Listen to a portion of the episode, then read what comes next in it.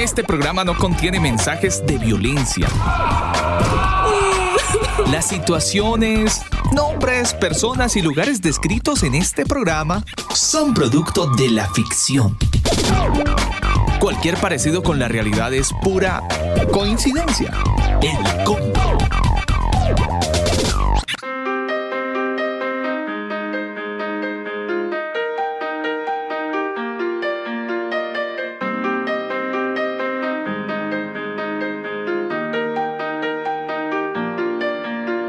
Mis queridos amigos del combo, muy buenas noches. Un saludo muy especial para toda la gente que a esta hora del día llega nuestra señal en vivo a través de elcombo.com. Damos gracias al Señor por darnos la oportunidad de la vida y poder llegar hasta cada uno de los rincones del planeta a través de esta señal de radio. Esto es elcombo.com. Abrazo cordial, saludo fraterno en esta noche de combo.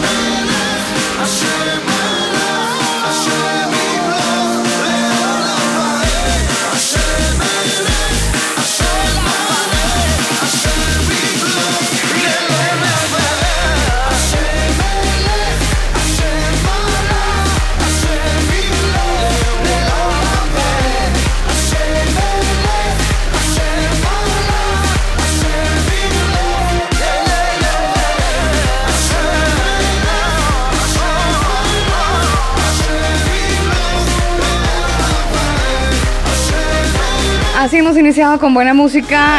Es martes 2 de marzo. Abrazos.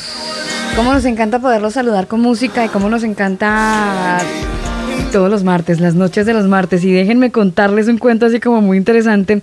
Hace un año, exactamente un día como hoy, iniciaron las series en este programa El Combo Ingeniero. Uy, caramba, estamos de Happy Day. Hace un año, señor. Hoy hace un año. ¿Y sabe cuál fue el primer programa? Espéreme, espéreme porque gracias a Facebook. Usted sabe que Facebook es, vea, Jimmy Connection es el... el, es un muy buen amigo, ¿no? Entonces, hace un año hiciste, hace un año estuviste, hace un año. Y me recordó un en vivo que hicimos a través de Facebook Live con el primer programa hablando acerca de si las fiestas bíblicas son eh, bíblicas, ¿por qué rayos los cristianos no las celebran? ¿Se acuerdan? Sí, claro. Bueno, claro. Esa, ese primer programa cuando estuvo, em, eh, ¿se acuerda que estuvo Jessica Paola y estuvo, ay Dios mío, me van a levantar. ¿Usted se acuerda? Ella está muy pendiente de la sala de chat. Por favor, ayúdenme, ustedes que saben quién es. Eh, que está en Quillín, Quillín en Chile. Quillín, Quillota. Quillota. Quillín. Creo que está en Quillota. Quillín, Quillota. Ella sabe quién es. Para ella. Un saludo muy especial. Jimena Arce, gracias. La gente de Violeta creo que nos ayudó con el tema. Jimena, Jimena, sí, Jimena estuvo con eh, Quillota, sí, Quillota, yo Quillín no. Ay, todo el mundo sabe, la desubicada aquí es otra. Bueno, hace un año partieron los, los, las series aquí en el Combo, así que estamos de Happy Day. A todos ustedes, eh, feliz eh, Happy Day, disfruten de este programa y ¿y esto. ha, ha aprendido en ese año de los de las series? Mire, me he vuelto. ¿Quiere que le digan mis palabras así a, lo, al orgánico? Es- eh, eh, A- al orgánico. En sus palabras. Me he vuelto muy. Ah, rayos, es que como que lo pensé. Alguien me dijo ayer, usted es muy analítica, eso es bueno pero malo. Mire, me he vuelto un poco más como amargada. Porque de repente uno se vuelve como amarguetas, ¿no? Como... ¿Por qué amargada? su cara, Daniel, su cara lo dijo todo. Pero Sí, ¿cómo como- se va a volver amargada? o sea, amarguetas en el buen sentido de la palabra, una amarguetas tierna, amigos, Ah, ya, ya. amarguetas tierna, no, o sea, como que ya no como entero, Daniel, como que lo analizo todo y entonces eso es bueno, pero rayos, o sea, es, o sea, es pensar ¿Usted dos veces está antes queriendo de... decir a toda la gente que, que, que Pero yo le dije, yo le dije, yo le dije, voy a ser muy yo. No, o sea que todos son amarguetas. No, es algo que me está pasando a mí. Yo no estoy Ah. diciendo que los oyentes sean amarguetas No, de ninguna manera. no, no, no. Lo que pasa es que se vuelve uno un poco más sensible, se, se vuelven un poco más precavido, no le lleva de la mena todo y entonces uno analiza más las cosas, es más por ese lado. Bueno, se ha vuelto más analítica Sí, entonces. un poquito amarguetas, porque si yo me he vuelto amarguetas, lo, lo, lo digo abiertamente hoy, después de un año, ya no he tenido mis roces, o que uno, uno pelea, Daniel, con la gente, con la gente de, del Cora, de, eh, selectiva, eso, a María José que está ahí conectada. Eh, se vuelve uno así, amarguetas. usted también se vuelve amarguetas. Yo a usted lo he visto amarguetas. Usted siempre ha sido amarguetas.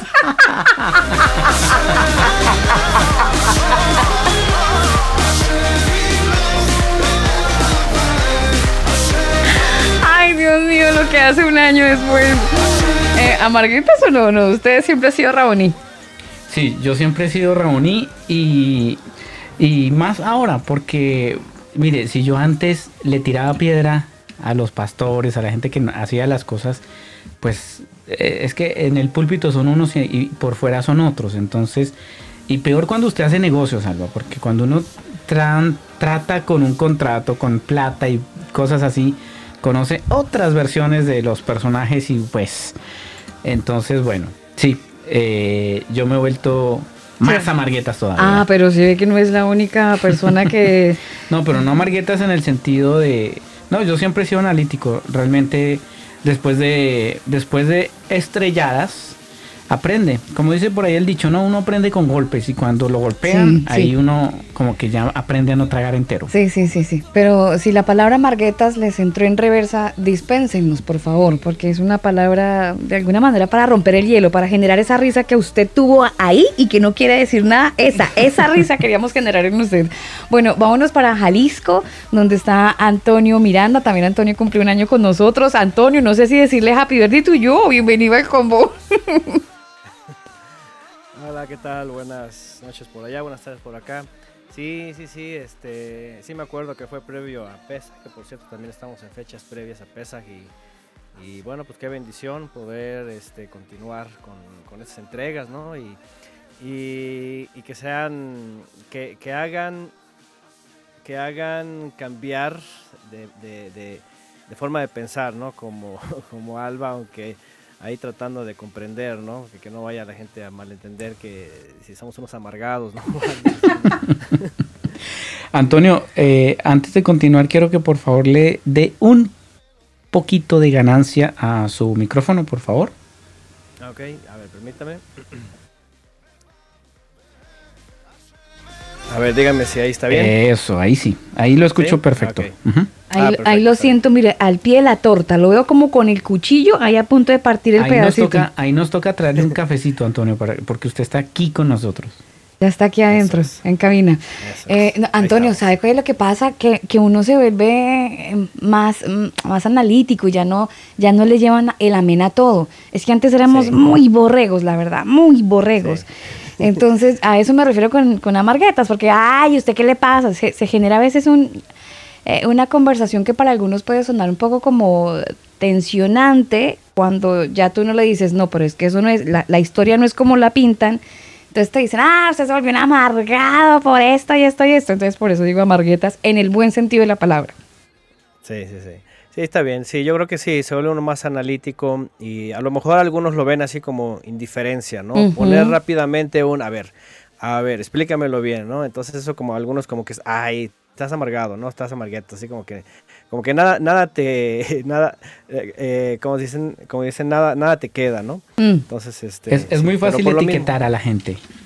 Eh, es muy fácil, a primera vista etiquetan y, ay, es que usted es así, es que usted no sé qué.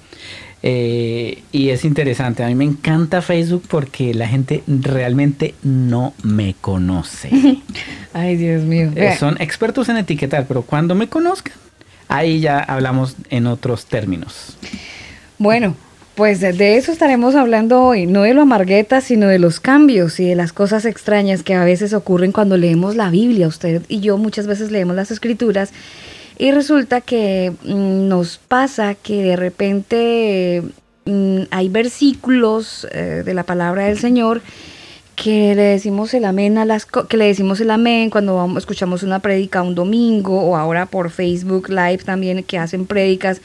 Cada vez que escuchamos eh, decimos, ay, amén, tan bonito que predicó el pastor, yo soy la baby de los ojos del Señor, de los eyes. Y ese tipo de cosas eh, solemos decir, pero pues hoy vamos a analiza- analizar justamente ese, te- ese Pero texto. antes de irnos Zacarías. con el texto, Alba, no, permítame dejarle la presentación. Nuestro tema del día. Hoy analizaremos textos que requieren algo más que lectura. Requieren información social, política y religiosa del tiempo y del lugar donde se escribieron. El combo te da la bienvenida a la serie. Textos fuera de contexto. Textos fuera de contexto.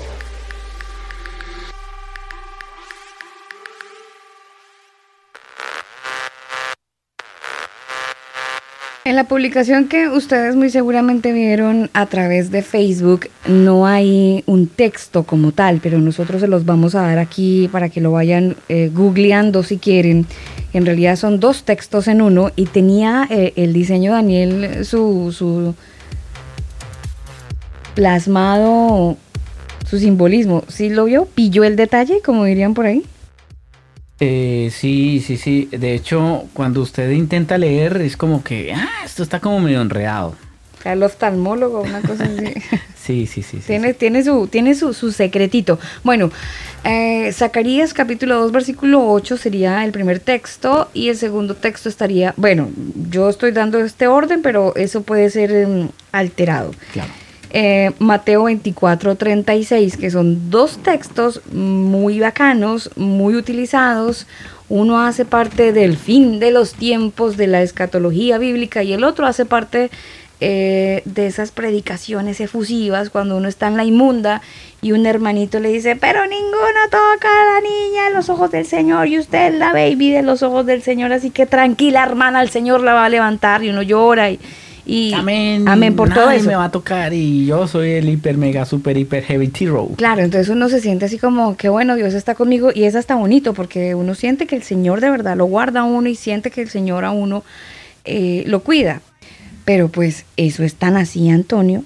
Yo soy la niña de los ojos del Señor. Por favor, sea suave con lo que vaya a decir porque esto ha sido predicado hace cuarenta y tantos años y yo me lo creo. Em, Este, que tiene tanto historia, eh, oftalmología, sí, este, literatura, tiene cosas que le rodean que pues eh, de una u otra forma se conectan este, y, también obviamente otras cosas que vamos a tratar de, analizar, pero eh, todo se, viene a, reflejar en una interpretación eh, con palabras que pasaron del hebreo al latín y que de pronto desde hasta donde yo tengo registro a finales del siglo pues qué es esto estamos hablando del siglo X ajá, se viene a acuñar la expresión como se usa hoy día ¿eh? porque em, porque eh, una cosa es lo que se lee y otra cosa es cómo se lee en, los textos fuera de contexto no entonces, este, mm, sí, en efecto, en efecto hay, hay muchos problemas con esto y, no, no tiene absolutamente nada que ver con lo que se ha enseñado en las últimas décadas.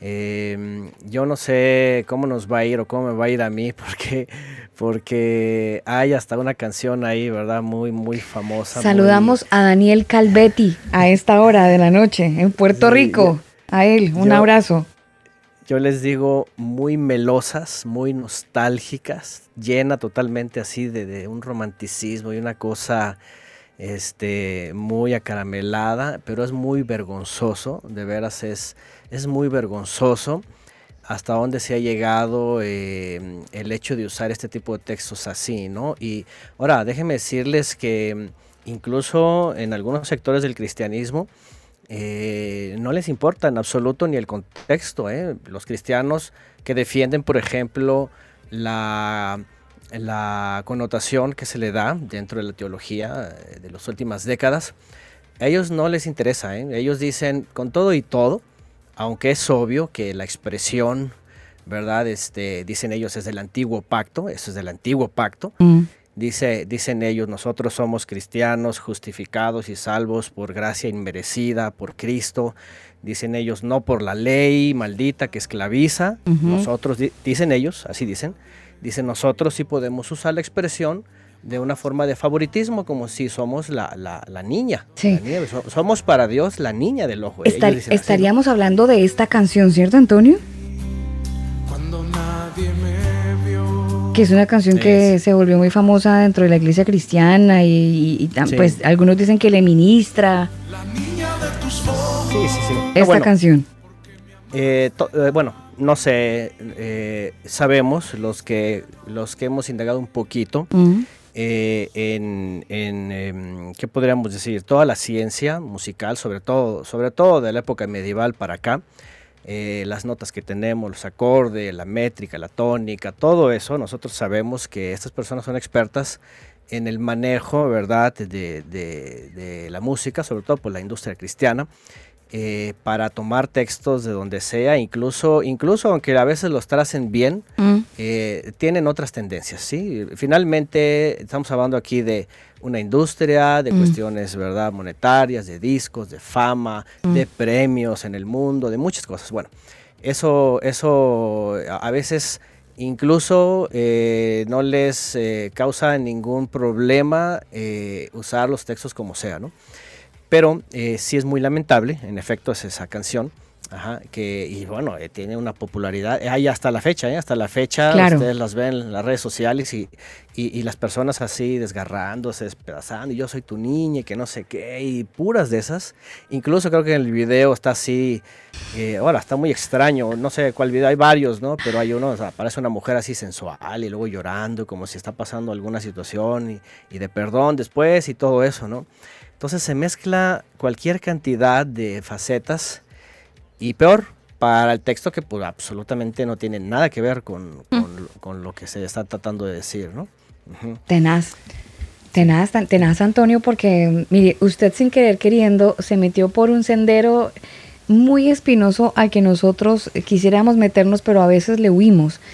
Eh, aunque nos hemos metido muchas veces y hemos generado el debate con algunos amigos también músicos, es el, tema de las letras de las canciones a las que nosotros les llamamos que hay cristianos que hacen letras blancas donde suenan muy bien, pero ni siquiera el nombre del Señor está por ahí. Entonces ya entraríamos en, como, como en otro tema, pero sí es algo que desafortunadamente se ve en el mundo cristiano el día de hoy, es esa facilidad a la hora de crear canciones que no glorifican el nombre del Señor, sino pues no sé, como que resaltan solamente las emociones. Pero cierro mi comentario porque obviamente eh, nos, nos, abrimos mucho de, el texto de, que nos reúnen esta noche. Claro, sí, sí, sí, es todo un mundo, ¿no? El cual sí, es, muchísimo. Pero bueno, eh, el texto, el texto, fíjense que es muy interesante porque mm, eh, el texto, incluso, incluso hoy día, movimientos mesiánicos, por ejemplo, ya tiene tiempo, eh, lo han rescatado para decir que es el pueblo, eh, que, es el judaísmo, ¿no? Bueno, ah, también aquí hay otro problema, ¿no? Porque ya nadie sabe quién es judío, ¿no? Hay muchos movimientos, hay muchos eh, linajes, hay muchas sectas del judaísmo, pero por ejemplo también hay quienes dicen que es el pueblo judío, la niña del ojo, ¿no? Los cristianos dicen que son ellos y etcétera, ¿no? Pero bueno, eh, hay varias cosas que quisiera mencionar, si me permiten, porque aparte del fuera de contexto, interesantemente tiene cosas muy interesantes, eh, todo lo que le rodea este texto y, el pasado, sobre todo la expresión, ¿eh? la expresión, por eso les decía hasta la oftalmología, ¿no? Ahí, pusieron, de hecho, en su imagen una persona, ¿no? Muy, muy pequeña, bueno, al menos en toda la imagen se ve ahí pequeña, y es muy interesante porque mm, eh, la historia de la palabra, que en hebreo, por cierto, en hebreo eh, aparece como una persona pequeña, una personita. Eh, curiosamente, la traducción va a dar al latín y que expresa a alguien de forma pequeña, pero que ya en la literatura ¿verdad? Eh, medieval, esto pasa a algo pequeño, pero específicamente, y esto en la cultura romana, ¿verdad? Eh, especialmente una muñeca o una niña.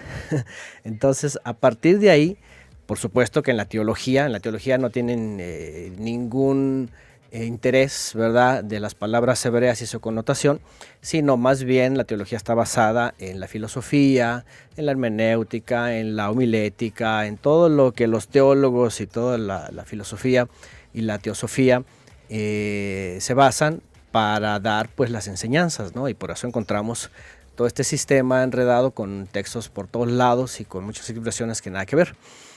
Entonces, este, vamos a ir eh, viendo esto. Ajá.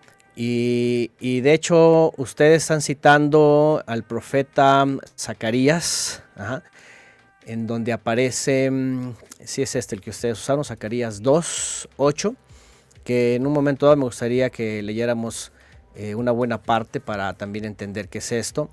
Y también, el text, eh, también la expresión aparece en otros lados, ¿eh? aparece por primera vez en el libro de Deuteronomio, en el capítulo 32, verso 9 que también eh, ahorita lo vamos a leer. Aparece en el libro de, los Salmos, capítulo 17, también, en donde hay una súplica, ¿verdad?, de, David. Aparece también, bueno, aparte de Zacarías, aparece también la expresión en Proverbios, que ahorita vamos también a indagar esto y vamos a ver cuál es la connotación, por ejemplo, en Proverbios, ¿no? Y em, aparece también en, las lamentaciones, en el libro de las lamentaciones aparece la expresión también, eh, las niñas de tus ojos. Y bueno, si me permiten, quisiera hacer... Creo que también está en Salmos, Antonio. Eh, ajá, 17. 17, 8. Sí, en Salmo 17, sí, también ahorita lo, citamos.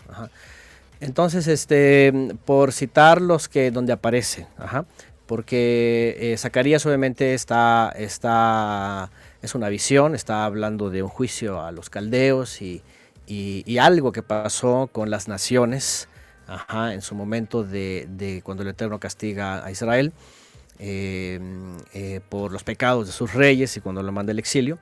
Y ahorita vamos a ver esto, ¿no? Eh, pero bueno, de, entrada, de entrada, bueno, lo primero yo creo que quería mencionar es hay que saber en el texto también decodificar, por decirlo de alguna, manera, eh, las palabras, ¿sí? Eh, las expresiones, el momento, incluso lo que, lo que se conoció como el antropomorfismo. ¿sí? ¿Se acuerdan que en un momento dado, en un momento dado hablamos de eso? Como los griegos, eh, digo, porque esta palabra viene de esas connotaciones, las expresiones en hebreo que hacen alusión al creador para denotar qué hace, lo que ve, lo que oye, lo que siente, ¿sí? Eh, se conoce como expresiones antropomórficas, ¿no? es decir, asociadas a un, a, un hombre, ¿no? a, una persona. Entonces, eh, de entrada, número uno, evidentemente el Eterno, el Creador, como dice la Escritura, dice que el Todopoderoso es Ruach, es aliento, dice que nadie le ha visto y nadie le puede ver, habita en luz inaccesible, también Pablo dice. Eh, solamente el Hijo le, ha dado a conocer o, ha enseñado a él que él está a la diestra. Y número uno, número uno, pues el, creador no tiene ojos, ¿verdad? Este, físicos como un hombre. No tiene pupilas, ¿sí? No tiene la famosa niña del ojo, la pupila, el iris, porque al final a eso se refiere. Se está hablando de una parte muy delicada. Entonces, eh, pero obviamente lo que está haciendo alusión, el texto, cuando se habla de esto, es de eh, una, una, parte muy delicada, ¿no? muy sensible, que hay que tenerle mucho cuidado. Y todos hoy día yo creo que si hay algo que cuidamos más, ajá, más que los pies, más que las manos, ¿verdad? Más que el pelo, yo creo que es la vista, ¿no? El cuidado de los ojos. No, y es que, es que Antonio, usted siente un viento así medio fuerte y lo primero que hace no es voltear sus manos de manera brusca, uno se cubre los ojos o, o en el momento inmediato los cierra, justamente protegiéndolos. Exacto, simplemente un destello de la, del sol, ¿verdad? una lámpara muy intensa, todo, ¿no? Entonces estamos hablando de algo pues que, que, se va a expresar y ahorita vamos a ver la palabra y cómo se, cómo se fue cambiando, ¿no? Entonces, eh, además de eso, obviamente todos estos textos, como dicen los cristianos, que están en el antiguo pacto, pero que obviamente ellos los usan a su, a, su forma cuando quieren, eh, pero realmente todos estos textos están siempre haciendo alusión a una forma de cuidado que el Todopoderoso tuvo con el pueblo de Israel, con los israelitas del tiempo bíblico. También quiero mencionar algo que he mencionado muchas veces, que no tiene nada que ver eh, el, Israel bíblico con el Estado israelí de ahora o con el judaísmo. Eso, eso queda fuera por, por, por obvias razones que nosotros creemos en el Mesías. Y él, el Mesías Yeshua, él es el que a través de los que eh, le creen, eh, se conforma ese, ese Israel renovado, ¿no? Y después nos añadimos las de las naciones, ¿no? Pero bueno, cuando se habla del cuidado, porque una cosa que eh, sí se menciona es el cuidado de, y bueno, entonces, pero si nos basamos a los textos, igual como Zacarías ahorita lo vamos a ver, definitivamente se está refiriendo a eh, el pueblo de Israel en su momento. Eh, ¿Por qué? Porque en la misma Biblia dice que el Eterno eligió a Israel y no por pueblo, sino por la promesa que hizo con el patriarca Abraham, que después le llamó Abraham, padre de, multitudes, y que a través de él viene un pueblo que el Eterno dice que lo escoge como Am el pueblo de su propiedad. Eso es muy importante. ¿sí? En la Torah, en, en, la ley que le llaman el cristianismo, ahí dice que la descendencia de Abraham, y Jacob es su especial tesoro, dice que es el pueblo de su propiedad, dice que es su herencia, es decir, se, le dice una y otra vez, y también cuando se habla del cuidado de ellos, eh, se habla de un cuidado así tan especial. Bueno, obviamente también el texto, eh, la niña de los ojos o la niña del ojo, eh, eh, no, no lo vemos eh, en lo que se conoce como el Nuevo Testamento, ¿no? En absoluto, ¿no? Eh, ni siquiera Pablo, por ejemplo, lo llega a mencionar, que Pablo es muy citado en la cristiandad como figura teológica, Paulus, cuando hablo de Paulus o Pablo, estoy hablando de el Pablo interpretativo de la teología. Cuando hablo de Shaul de Tarso, estoy hablando del hebreo, de, del israelita, que entendió y que fue llamado, ¿no? Y que, son, que parece que las personas no, pero para mí son personas muy distantes. Shaul de Tarso con Paulus, el, cristiano, ¿no? Y bueno, em, por otro lado, el del texto hebreo, que ahorita vamos a ver la palabra, este, no se refiere eh, en, en, el texto, aunque vamos a ver una palabra que tiene que ver con una persona, no se refiere nunca a una niña. Es decir, la palabra hebrea no está, no está dando a, denotar una niña o una hembra, pues, o una doncella, o alguien que, como este canto, ¿verdad? Que es muy popular, eh, es amada, y ahí, ahí nos salen los machistas a pelear. Ay, ¿cómo así que una niña y nosotros qué?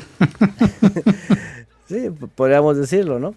Entonces, este, ajá, entonces en la connotación que se le ha dado es como una niña así mimada, consentida, ¿verdad? Que, que, que, que el papi le, le, da todo y le perdona todo y es, es este, muy meloso, ¿no? Muy romántico, ¿no?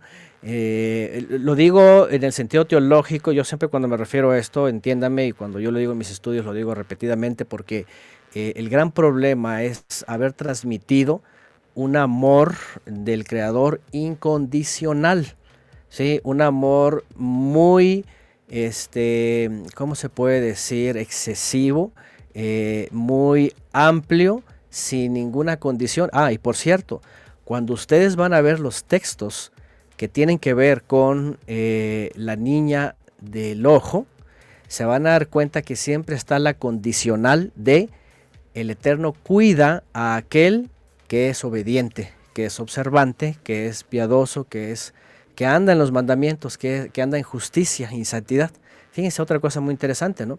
Porque cualquiera podría tomar así como lo toman y decir, ay, que es la niña del ojo de Dios y, esto y lo otro, pero aparte de que no tiene nada que ver, aparte descontextualizado en que, por ejemplo, por ejemplo, Daniel, el, el profeta Daniel, ¿no? Por citarlo, este, fue un hombre que desde el principio, cuando está en el exilio, dice, eh, nunca procuró ofender al Eterno. ¿sí? Tuvo que seleccionar sus alimentos, tuvo que hacer una y otras cosas, sus mismos compañeros, para, para, no, para no pecar, ¿verdad? prefirieron ir al horno de fuego.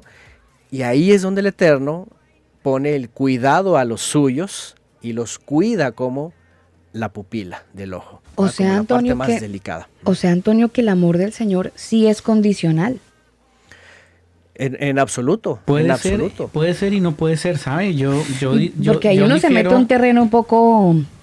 Yo difiero un poquito porque, mire, puede ser condicional, obvio, porque eh, es muy común que la gente diga, ay, es que, el, es que el Señor me ama, pero siguen pecando, pero no obedecen su palabra, pero eh, hacen torcidos y se dicen ser cristianos. Entonces, eh, sí, el Señor los ama, pero, pero pues no, no, o sea, no significa que porque usted hace lo que hace ocultamente y que nadie lo ve, entonces cree que Dios no lo ve. O sea, Él lo ve. Y, no quiere decir, después se quejan, ay, es porque me está yendo mal, pero es que si yo soy la amada eh, del Señor, ¿qué pasa? Pues que la conducta que está teniendo no está acorde a lo que la palabra dice. Y creo que eh, en el sentido de que el Señor nos amó, nos ama a todos, pues murió por todos. O sea, Él no murió por ciertas personas, Él murió por todos. Ahora, el que quiere obedecer, el que quiere meterse, ahora sí como dicen, sumergirse en el río de la obediencia, en el mar o en el océano de la obediencia, de la sujeción, de someterse a lo que la palabra dice, ahí ya estamos hablando en otros términos. Pero de que Él murió por amor a todos, pues sí, murió por amor a todos, pero eh, el que realmente obedece la palabra, él sí podríamos decir que se vuelve como el especial. O sea, ahí viene la condición de Dios. Pues sí, yo creo mm. que sí. Yo, yo difiero, yo difiero y les voy a decir por qué. Yo difiero porque justamente el texto más citado para el Evangelio es eh, Juan 3:16 y justamente ahí dice que no murió por todos. Y, hay muchos más textos que yo les puedo mostrar en donde incluso el Mesías dice que no ora por todo el mundo, dice que ora por los que el Eterno le ha dado a él. Y Juan 3:16 es muy claro, dice que eh, amó a la humanidad, la palabra que aparece, por cierto, tiene que ver con la humanidad, los descendientes de Adán. dice de tal manera que ha dado a su Hijo para, para que todo aquel que cree, no dice amó a toda la humanidad para todos, sin ninguna restricción y a todos los va a ser salvos, no dice así. Y hay muchos más textos que, secundan esta, eh, eh, este texto, eh, en donde además dice, y además otra cosa importante que les quiero mencionar, que hay por ejemplo dos hay más de más, hay más de una palabra que se traduce como amor. Lastimosamente nuestras Biblias que vienen de traducciones y de teológicamente traducciones usan amor para varias frases, ¿sí? Por ejemplo, eh, ahabá, que regularmente la traducen de amor, no es de, necesariamente del creador al ser humano, sino del ser humano al creador cuando le obedece. Amar en ese sentido es, hago algo eh, para el creador, le estoy demostrando mi amor, es como a la pareja, ¿sí? ¿Cómo demuestro mi amor? No, no, no con emociones y con palabras, ¿verdad? No, no con cosas efímeras, sino con actos, con hechos con hechos, ¿sí? siendo fiel, eh, procurando, eh, bendiciendo, cuidando, actos. Eh, y hay otra expresión, por ejemplo. Es, interesante ese punto, Antonio, porque hay muchas parejas, bueno, y aquí quizás me desvíe del tema, pero voy a dejarlo como paréntesis, pero hay personas que, por ejemplo, demuestran el amor cocinando. Entonces él cocina, siempre que llega alguien a la casa, ay, venga, mi hijo, quiere algo, le sirvo. y, siempre como que demuestra el amor cocinando y es una manera de demostrar el amor. Hay otros que demuestran el amor eh, regalando. Entonces, no, mire, yo le regalo esto, yo le regalo lo otro y, demuestran su amor así porque quizás lo aprendieron de sus padres de esa manera. O cada quien da de acuerdo a lo que haya aprendido en su infancia. En ese sentido, creo que a veces la gente piensa que porque entonces yo aprendí a, dar de, no sé, a, a, dar de cierta manera, entonces creen que por dar o por... Eh, vamos a hacer una fundación y vamos a ayudar a los niños. Entonces creen que por hacer eso están amando al Señor. Y no necesariamente sea así. Sí, no. No, bueno, hay que, hay que definir también, porque sí, eh, no se trata de filantropía, ¿sí? No se trata Exacto. de... Ajá, sí, porque obviamente para eso están los católicos ahí, porque ellos dice, se, se jactan de siglos de ser Ahí, ahí estaríamos en la inmunda versus nosotros versus los católicos, ¿no? Ellos mm. llevan terreno recorrido. Pues sí, claro, ¿no? Entonces, bueno, lo que yo me refería es em, las acciones nuestras y no, y, no, y no tiene que ver con solo filantropía o, o buenas acciones al prójimo, que pues eso cualquiera, ¿no? Eh, en, por ejemplo, eh, en términos bíblicos, porque si nos salimos a cuestiones filosóficas o, o, sociales o... Que hoy en día está pues, eso, eso cada, cada vez apunta más para allá. Sí, sí, sí, sí se desvía, ¿no? Entonces, este, eh, quiero mencionar, por ejemplo, Pablo, citamos recientemente a Pablo en Romanos 13:10, ¿no? En donde dice que el cumplimiento de la ley es el amor. Fíjense, una, una cosa que como que no queda, ¿no? para la filosofía cristiana tradicional, el cumplimiento de la ley es el amor. Cualquiera puede decir, ¿cómo es eso? claro, porque ahí estamos muriendo a lo que nosotros queremos hacer o lo que estamos acostumbrados a hacer por, por hacer lo que Dios quiere que hagamos o lo que el Padre quiere que hagamos. Entonces estamos muriendo a, a, deseos, a, a, ¿cómo se dice eso? Como a hábitos, rutinas o dogmas aprendidos. Sí, sí, sencillo, ¿no? Y, a lo que iba es esto, a lo que iba es la ley o los, mandamientos, la Torah, tanto al prójimo como, como al creador, son actos, al final son actos, son hechos que se demuestran, en la Biblia se traducen como frutos u obras. Eh, eh, entendamos como frutos de, del nuevo nacimiento. ¿eh? no nos metamos en el pleito de que frutos de justicia, eso ya sabemos que no, ya sabemos que no.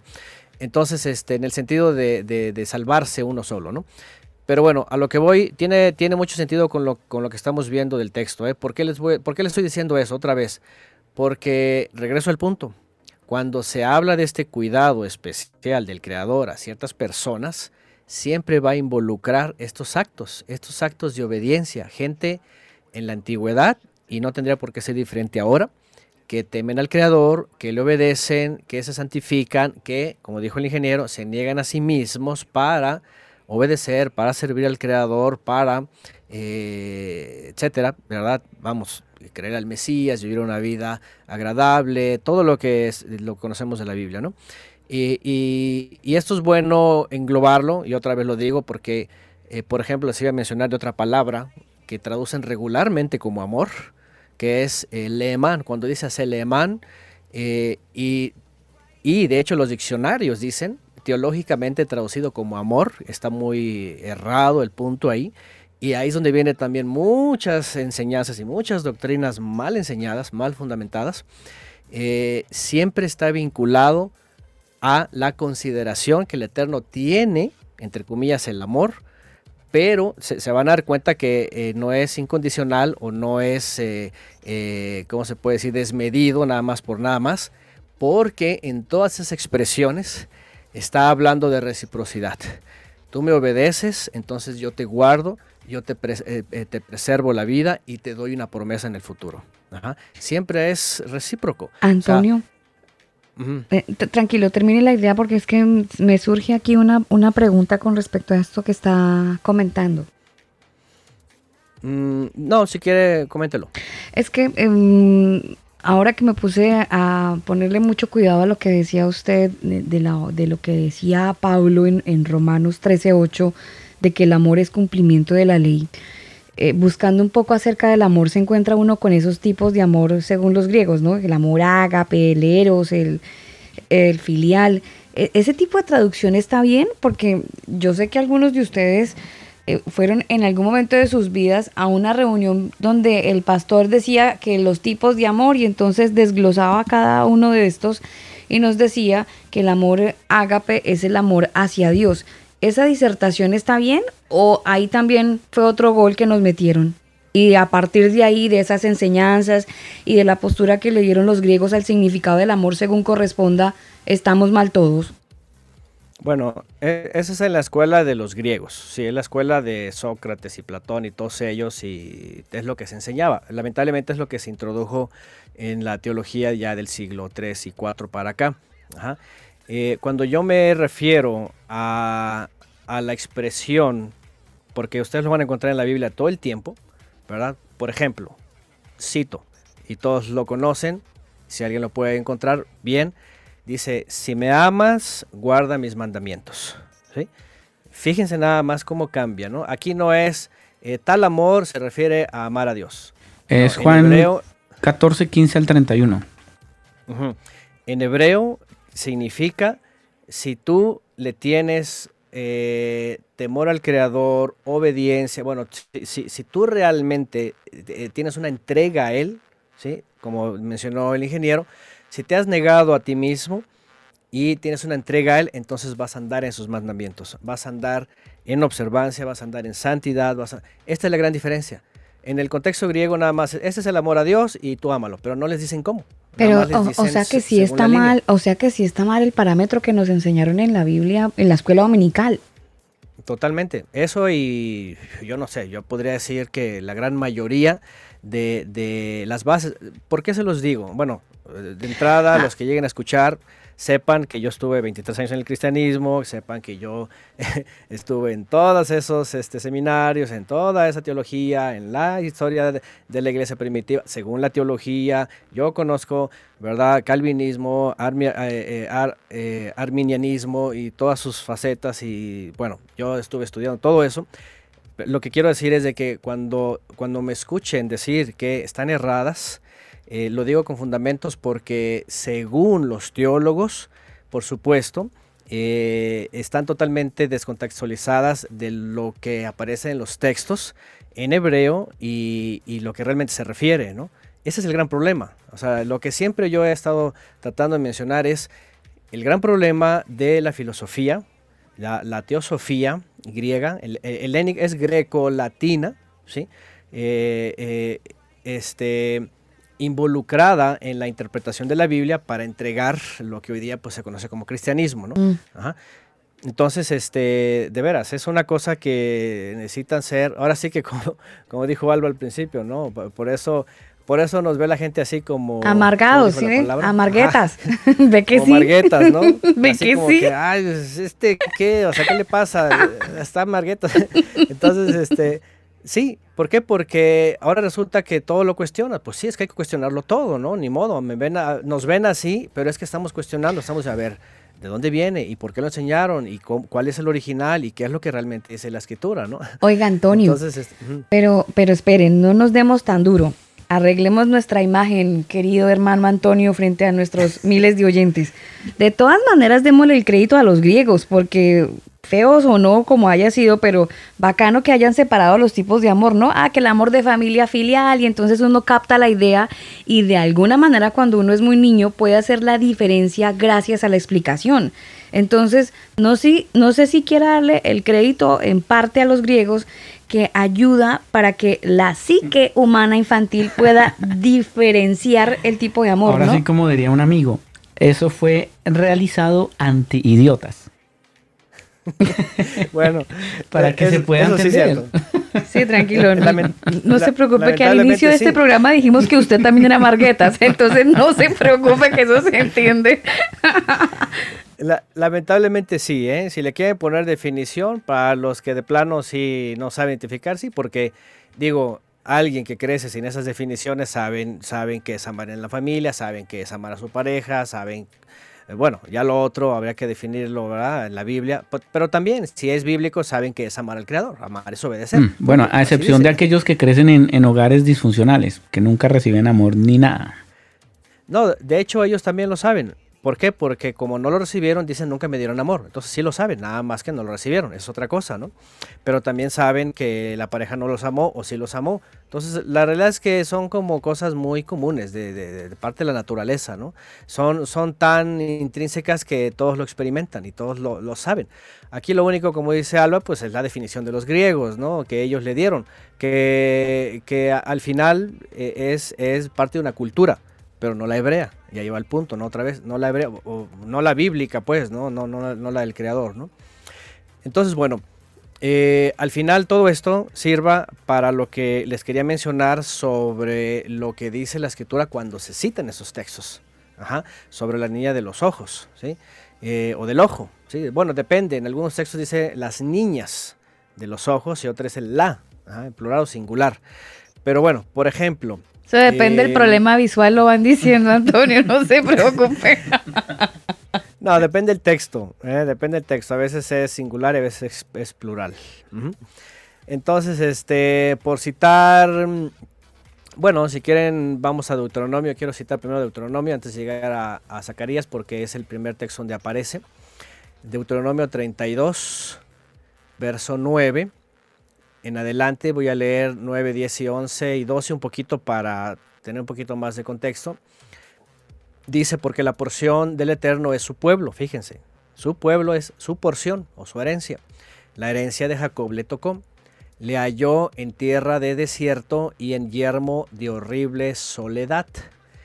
Dice, eh, lo trajo alrededor, lo instruyó y dice, lo guardó como a la niña de su ojo como el águila, dice, que excitada, que excita su nido, revolotea sobre sus pollos, extiende sus alas, los toma, los lleva sobre sus plumas, el Eterno solo le guió y con él no hubo Dios extraño. Por citar nada más esta parte de Deuteronomio, en donde aparece esta expresión. ¿no? Si ustedes se dan cuenta aquí, evidentemente este, está hablando de cuidado, está hablando de procuración, ¿verdad? De, un cuidado extremo, de, algo de su propiedad. Cuando se lee en hebreo Am Segulá, el pueblo de su propiedad, se está refiriendo a esos cuidados. Y bueno, con este comenzamos nada más para decirles que eh, en donde viene, por ejemplo, en el Salmo, en el Salmo 17, que también eh, mencionamos, ¿verdad? Que mm, es una oración, eh, por ejemplo, que hace David, ¿verdad? Eh, voy a leer desde el verso 1, Salmo 17, para tener un poquito más de contexto.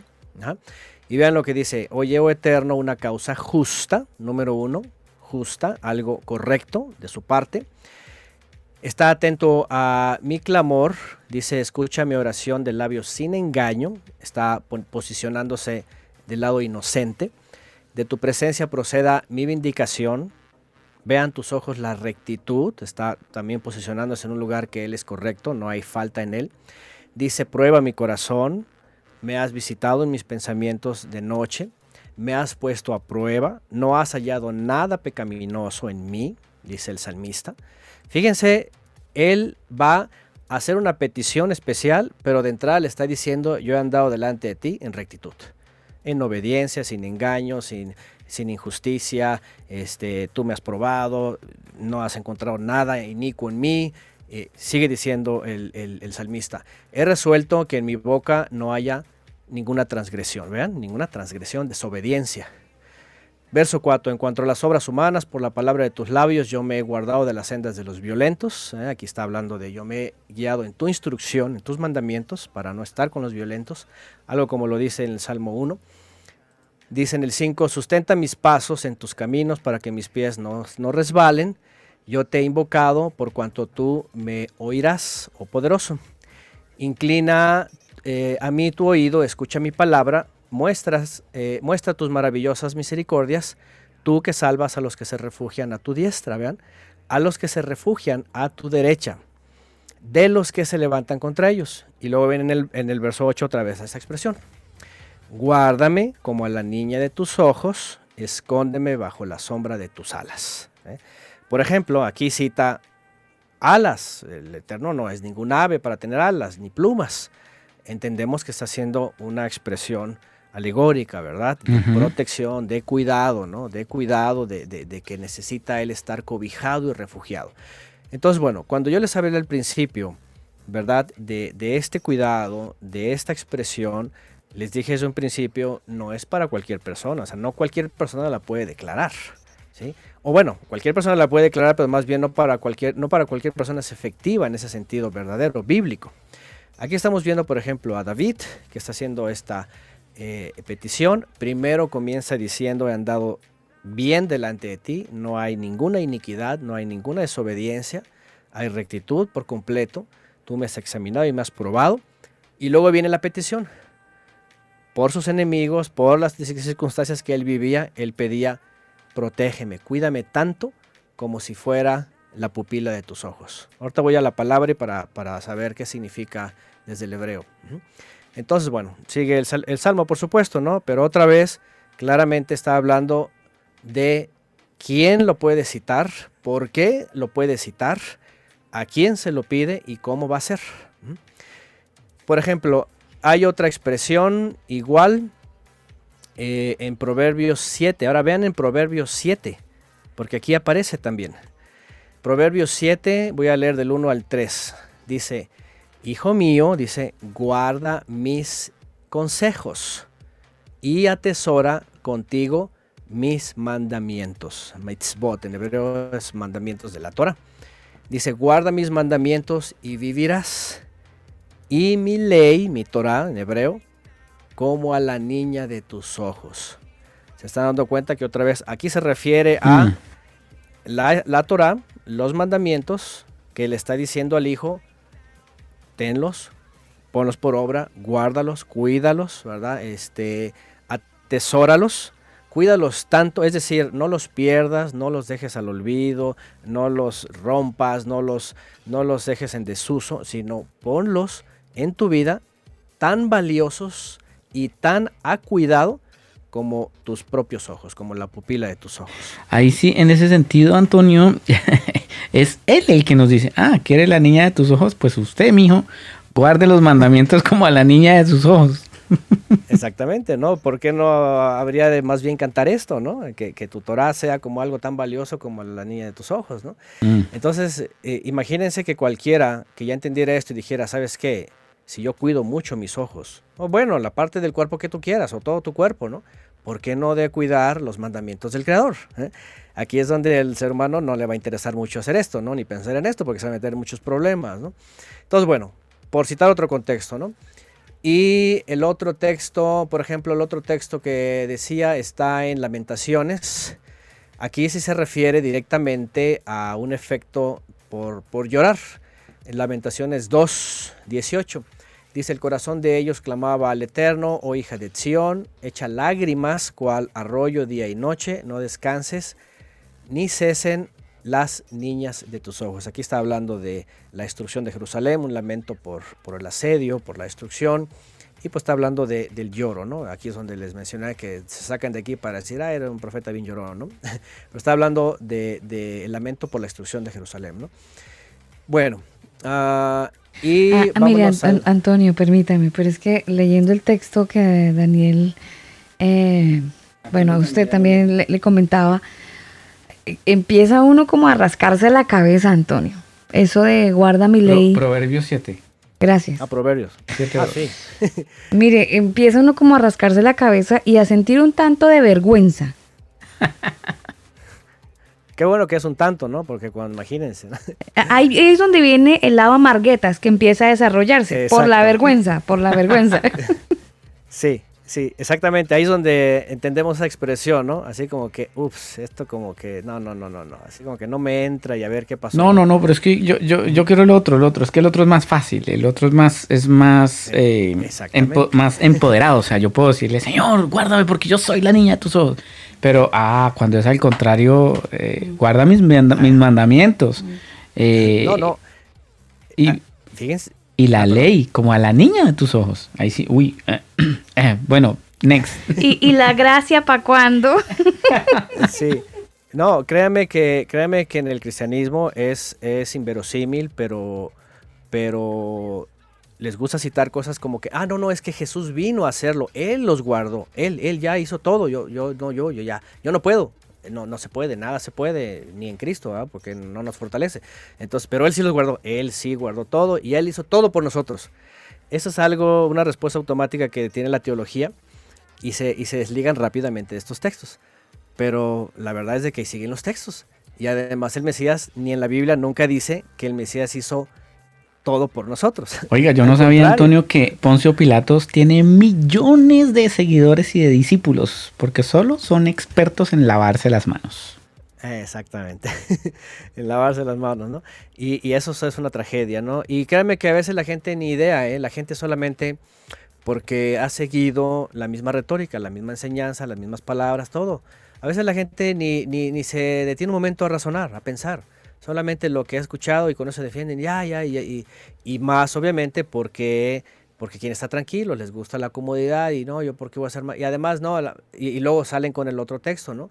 Eh, no es por obras para que nadie se, ya, ya, ya ves, ya nada, no, pues ya nada, para que nada sirve, nada sirve, entonces, y el otro, ¿no? Este, la carne para nada aprovecha, no, pues sí que no, pues ya, puro espíritu, el espíritu, y el espíritu sí, vivifica y andemos en espíritu y punto, ¿no? Entonces, eso es lo que lamentablemente pues se ha se ha ido sumando a, estas cosas. ¿no? Bueno, el siguiente texto pues es el que ya citaron ustedes, que está hasta Zacarías, que yo la verdad yo no sé cuando se usa desde la cristiandad a cuál texto se refieren más. ¿eh? Yo pensé que el, que el que citaban era el de los Salmos, el capítulo 17, pero este, bueno, está en los Salmos, está en Deuteronomio, está aquí en Zacarías.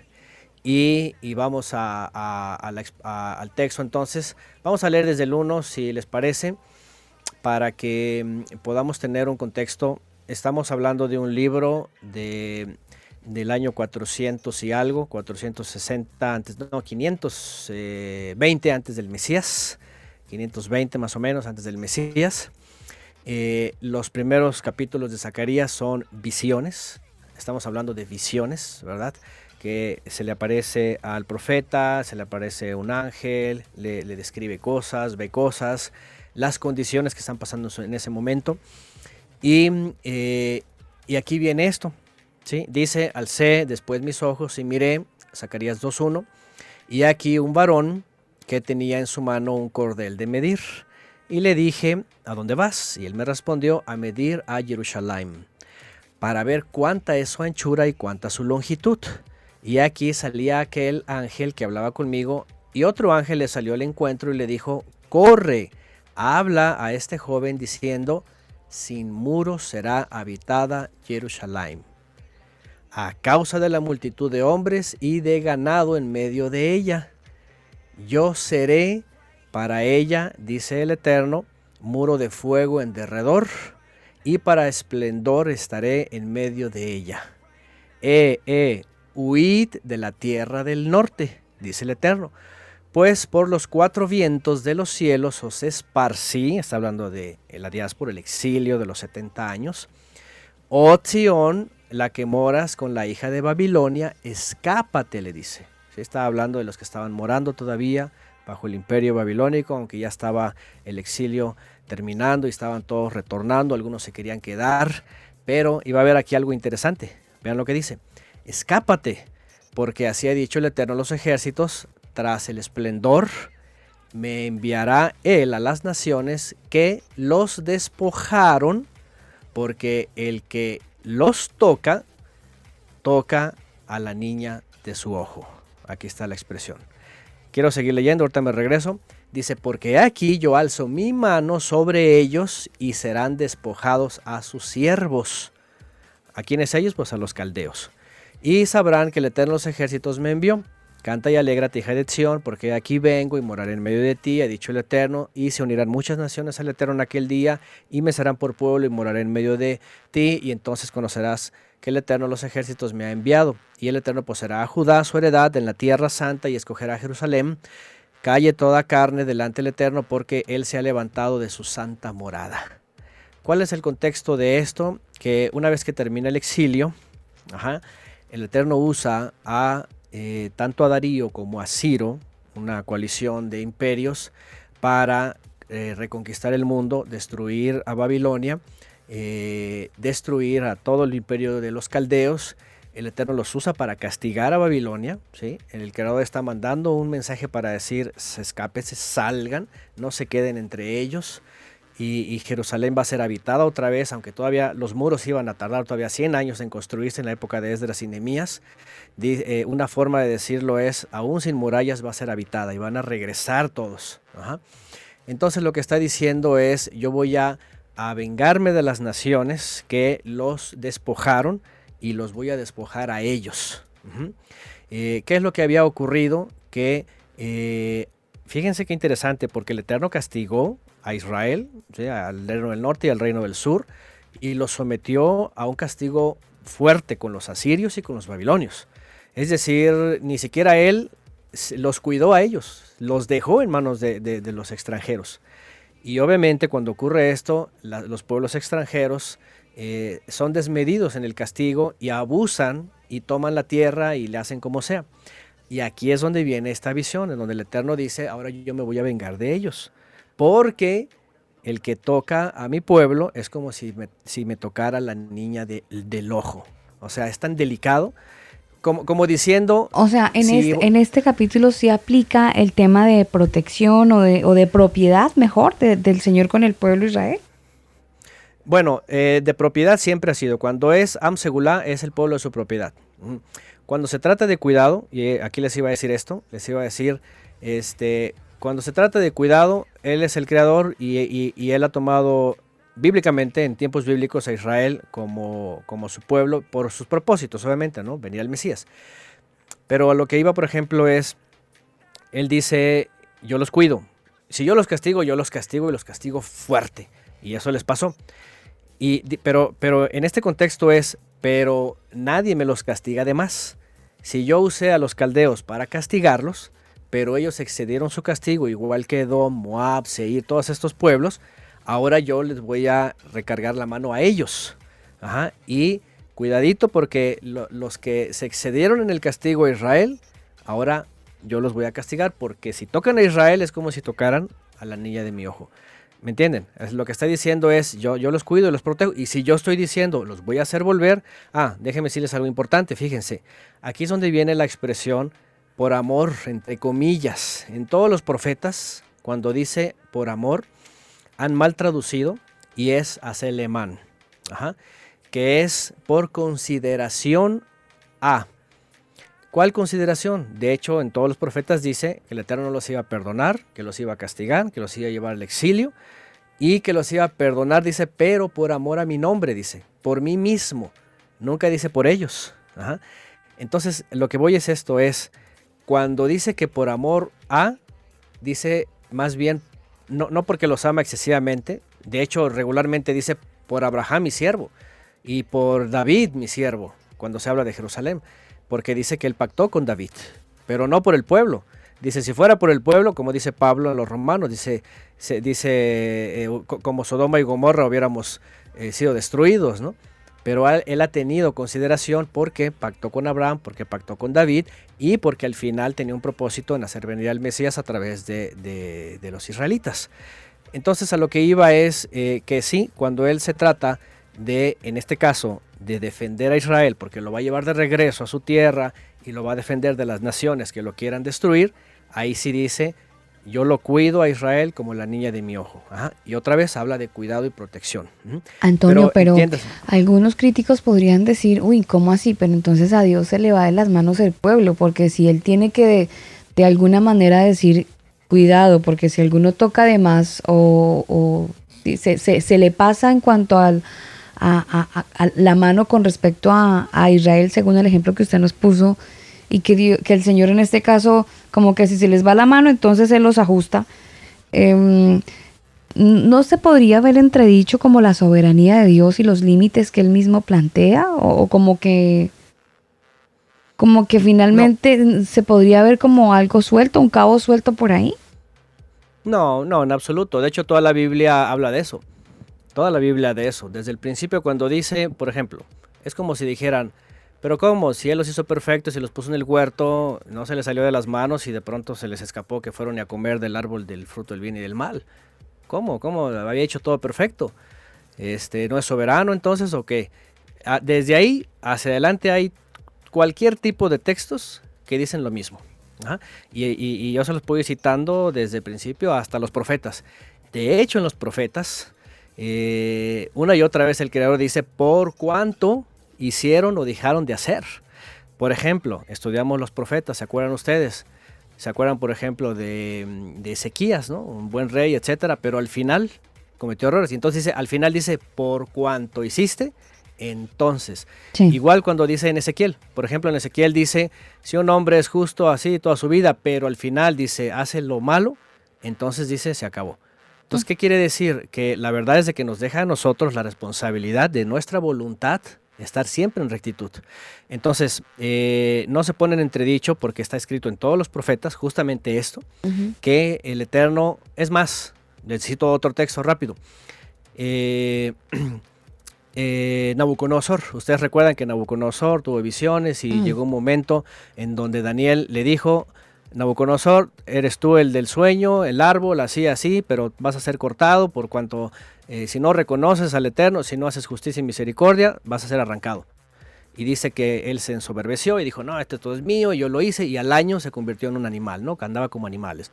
Entonces, este, cualquiera podía decir, oye, pues este, ¿cómo? Si, eh, este, si el Eterno es soberano, ¿no? Eh, bueno, él sí es soberano, pero aquí el punto es cuando nos delega cosas, cuando pone en nuestras manos cosas, y, y si nos excedemos, entonces viene el castigo otro ejemplo rápidamente, y es que me puedo recordar toda la Biblia, ¿no? Pero está, por ejemplo, ustedes recordarán este Belsasar, cuando está al final del reino babilónico, dice, tráiganme los jarros, tráiganme las copas del templo y todo, se excedió.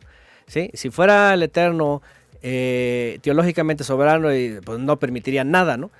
se acabó, no, no, no puede traer nada, pero él permite, está bien que se los lleve, y se empieza la borrachera, los empiezan a profanar y viene la escritura en la pared y eso le dice, ¿sabes qué? Fuiste pesado y hallado falto. Entonces no se le escapa el más bien con eso va creando que las personas, las naciones, los imperios, los pueblos estén tomando determinaciones y la historia de la humanidad se vaya entrelazando, fíjense, esto es lo más interesante, ¿no? Y entre todo eso nos prueba a todos, ¿eh? a todos. Entonces, este, mm, ese es el punto, ¿no? Entonces, eh, esto que yo estoy mencionando está comprobado bíblicamente. El Eterno dice, por cuanto Nabucodonosor, por, por cuanto Babilonia y sobre todo Edom, hay un, hay un profeta exclusivo para Edom en donde dice que excedió, ¿verdad? Que, que no se detuvo a sus límites y que quiso poseer la tierra de Israel y tomarla como heredad cuando Israel estaba siendo castigado. Así dice. Y dice que el Eterno lo castigó. Y también llegaron los caldeos y destruyeron este, todo el monte de Seir y casi los exterminaron. Entonces, fíjense qué interesante, ¿no? Entonces, la verdad es de que esto para nada contradice la soberanía del creador o, pone en tela de juicio, ¿no? ¿No? Más, bien, más bien es cosa de, estudiar bien la Biblia, ¿no? Y no dejarse ir por la, teología y todas esas cosas que pues, yo no sé qué enseñan, ¿no? Pero bueno. Entonces, bueno, regreso al punto. El contexto de Zacarías es ese, ¿sí?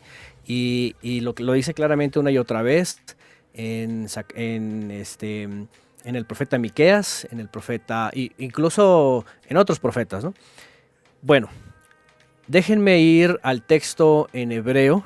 Si ustedes eh, tienen el, diccionario de Strongs y pueden eh, checarlo, por ejemplo, el texto que aparece en Deuteronomio, por ejemplo, que leí al principio, y todos los que hemos leído, aparece todos la palabra Ishon y Shon en hebreo, que es en el diccionario de Strong 380 eh, del hebreo. Por ejemplo, en Deuteronomio, cuando dice, le guardó como la niña de su ojo, dice eh, Yisren Hu que Ishon Eino. ¿Qué significa esto? Antonio, discúlpeme, es que tengo aquí ah. alguna gente en la sala de chat están buscando Strong. ¿Cómo es que, por favor, que si lo puede repetir para ellos hacer el mismo ejercicio? Ok. Ah, bueno, perdón. Yo estoy muy familiarizado con un programa que se llama eSort. Eh, la espada electrónica, creo que ya... Lo, lo, descargan después, tranquilo. O lo pueden ir descargando ahorita, si no se pierden del... Sí. El programa. O si no, o si no saben qué pueden hacer, yo, yo me lo llego a encontrar, entrenle al Google y pónganle este, concordancia Strongs. Mm. Y, ajá, concordancia en hebreo Strongs. Y ahí aparece. Más, ahorita. Sí, sí, sí, pues. Claro, sí, por eso nos detuvimos, para que, porque ya empezaron, ay, pero un momento, que pare, que pare, ¿no? Entonces, ya para que estén si tranquilos. Le ponen, si le ponen concordancia de Strong, mm. PDF, seguramente lo encuentran. ¿Ok? Y ah, ahí lo descargan hasta en el celular. Yo un día así lo hice. Ah, bien. Y entonces cuando, cuando ya lo tengan, se van a buscar, eh, porque trae hebreo y griego, se van a buscar e, el hebreo, que está regularmente iniciada con una H, y después el número, se van al 380, H380. ¿sí? La palabra que aparece en todos estos textos, la niña del ojo, que es Ishon Eino, Eino eh, viene de Ein, que es ojo, literalmente. Pero Ishon, Ishon, la pregunta es qué significa Ishon. Si ustedes van al diccionario, dice hombre pequeño.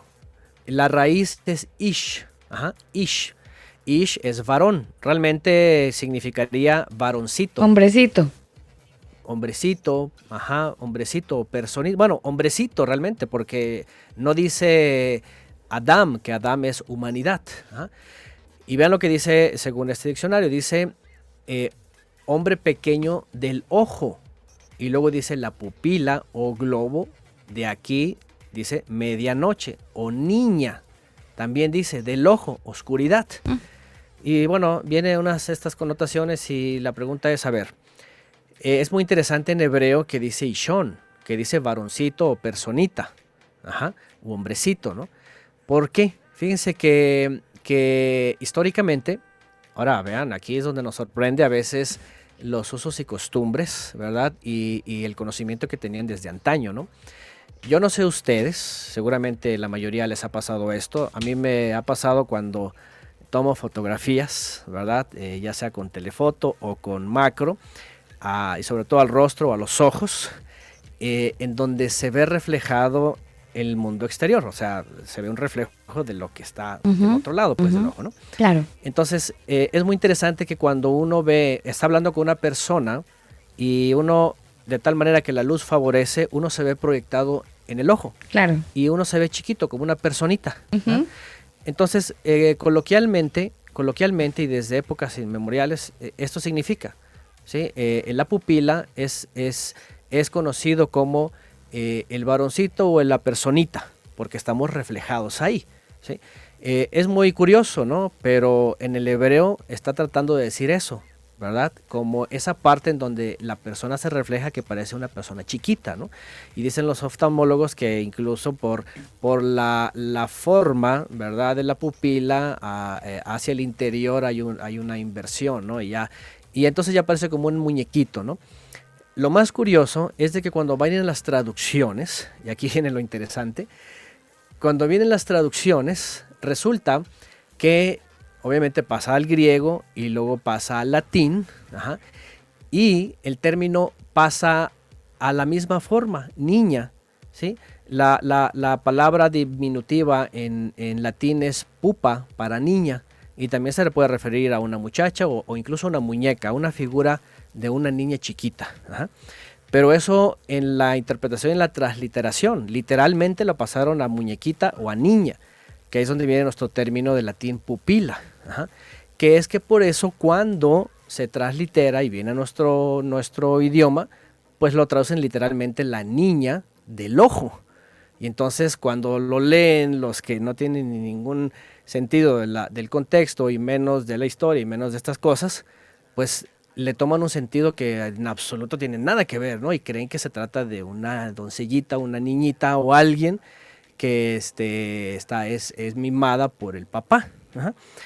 Entonces, todo esto se viene a ser un enredo, que por cierto, hasta donde yo sé, el dato que yo tengo, fíjense, el rey Alfredo del imperio anglosajón, o bueno, de la nación anglosajona, allá en la época medieval, justamente en el siglo IX, eh, según se, se, cree, es el primero que hace una connotación de la pupila en el asunto del favoritismo, no de, no de, no de la parte humana, delicada del ojo, sino de, la expresión personificada hacia una niña, ¿sí? en, un, contexto eh, de favoritismo. ¿no?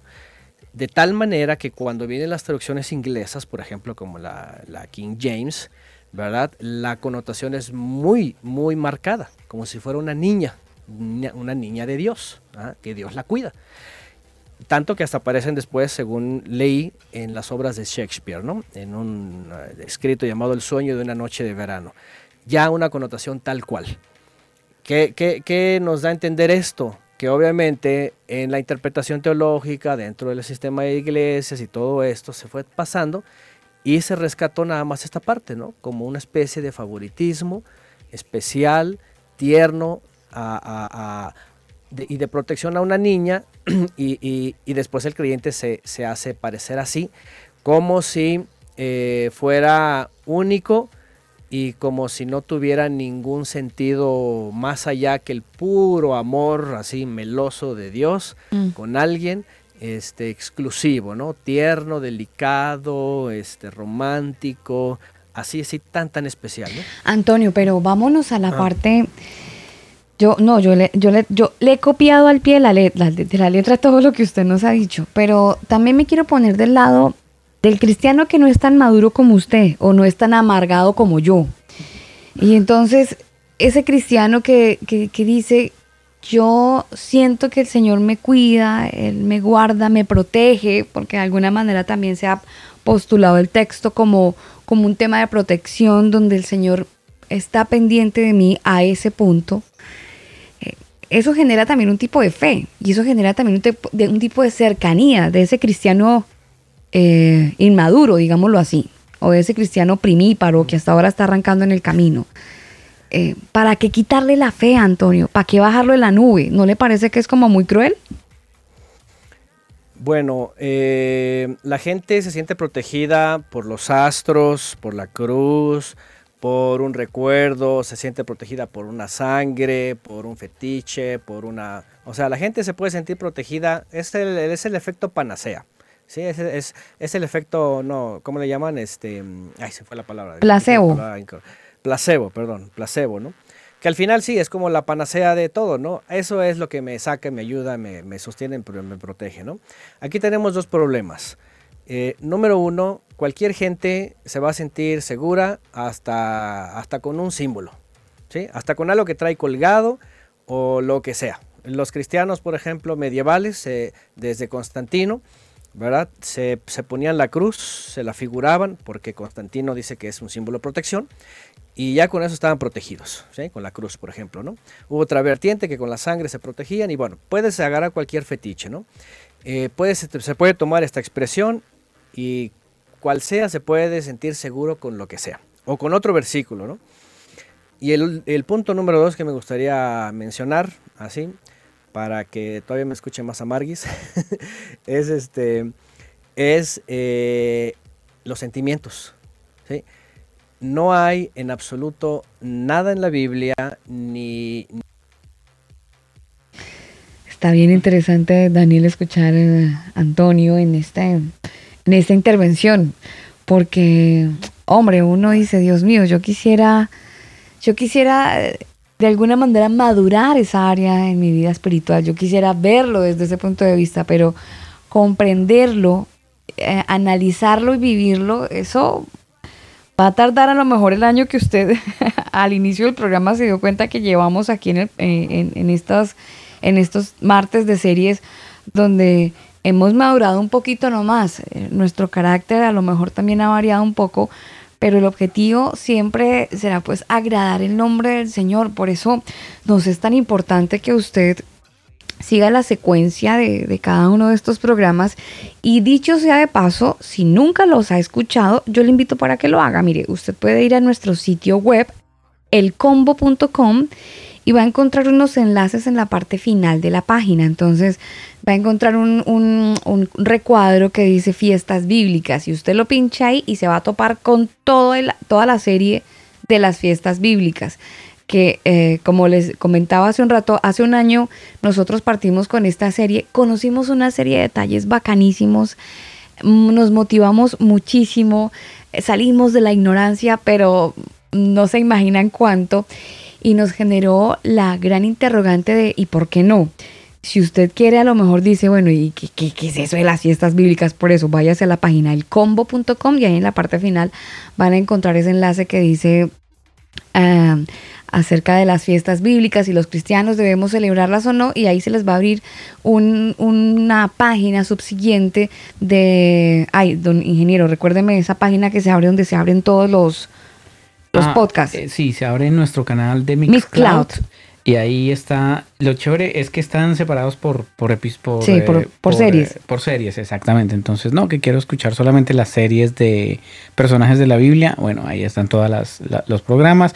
Quiero escuchar solamente eh, la serie de textos fuera de contexto. Ahí también se los van a topar. Entonces, eso es lo rico. Entonces, para, para que podamos entrar todos en contexto y podamos analizar la palabra del Señor, pues como, como, como realmente se merece. Yo, yo creo que aquí el objetivo no es tirarle palo a nadie. Cada uno ha llegado al análisis propio, cada uno al paso de los tiempos ha logrado ver eh, realmente cuántos goles nos han metido. Eh, cuántas, eh, cuánto tiempo hemos navegado por el mar de la ignorancia y aquí llegó un salvavidas. Eh, ahí está tratando de luchar con, con, todos y con el ah. carácter de todos, tratando de ah, hacernos como, ver. Como dirían por ahí, ahí le dejé café. O sea, usted verá si se lo toma o lo deja Mire, eh, eh, ahí, aquí alguien tiró el salvavidas, ¿no? Lo sí, sí, sí, Usted verá si lo agarra. Si dice, ay, no, que es que yo aprendí que es que yo llego a la orilla con una tabla, no quiero ese salvavidas esto llegue entonces a la orilla con la tabla. Le va, a le va a tocar un poquito más complicado, pero pues hágale. Si es que llega. no, que es que yo me quedo con un pedazo de barco. Bueno, hágale con el pedazo de barco, pero hay un salvavidas. Les estaba mencionando dos cosas por, la, por la, el comentario que hizo Alba este, sobre eh, que si hay personas que este texto lo toman y sienten que eh, Dios los cuida y es su seguridad. Estaba, estaba dando respuesta, estaba dando dos respuestas. Mm. Sí, la primera era de, que yo decía que cualquier persona puede sentir hasta protección en los astros, ¿no? en el amuleto, en la sangre, en lo que sea. Y el otro problema que les iba a mencionar era este, el punto en donde el sentimiento, ¿sí? el sentimiento es muy engañoso, dice la escritura que engañosa el corazón. Eh, y hay un gran problema porque aquí, aquí es donde yo les dije un día, ¿no? Cualquiera dice tengo fe, ¿sí? Pero ¿sabe qué es fe? Porque la, la, hay fe ciega, ¿no? Es como, como ejemplos que puse, ¿no? Alguien puede tener mucha fe y decir, yo tengo fe y tengo confianza que mañana mismo voy a ganar una casa. Bueno, es su fe y está confiando y está muy seguro. Pero lo declaro, hermano Antonio. sí, lo pueden declarar y todo, ¿no? Pero eso no significa que existe. ¿Sí? Entonces la fe bíblica es basada en lo que existe. Entonces, el gran problema, y vean que aquí este es otro problema de la, de la teosofía. ¿eh? La teosofía es una combinación de teología y de filosofía. Y la teosofía ha añadido, lamentablemente, a las personas que pueden sentir o lo que sienten es una respuesta de su fe. Fíjense nada más, y esto es algo tremendo, ¿no? Porque... o sea que si siente paz está mal. Imagínense que primero hay que definir qué es paz, ¿sí? ¿Qué es paz? Porque regularmente se va uno a la, a la interpretación latina, ¿no?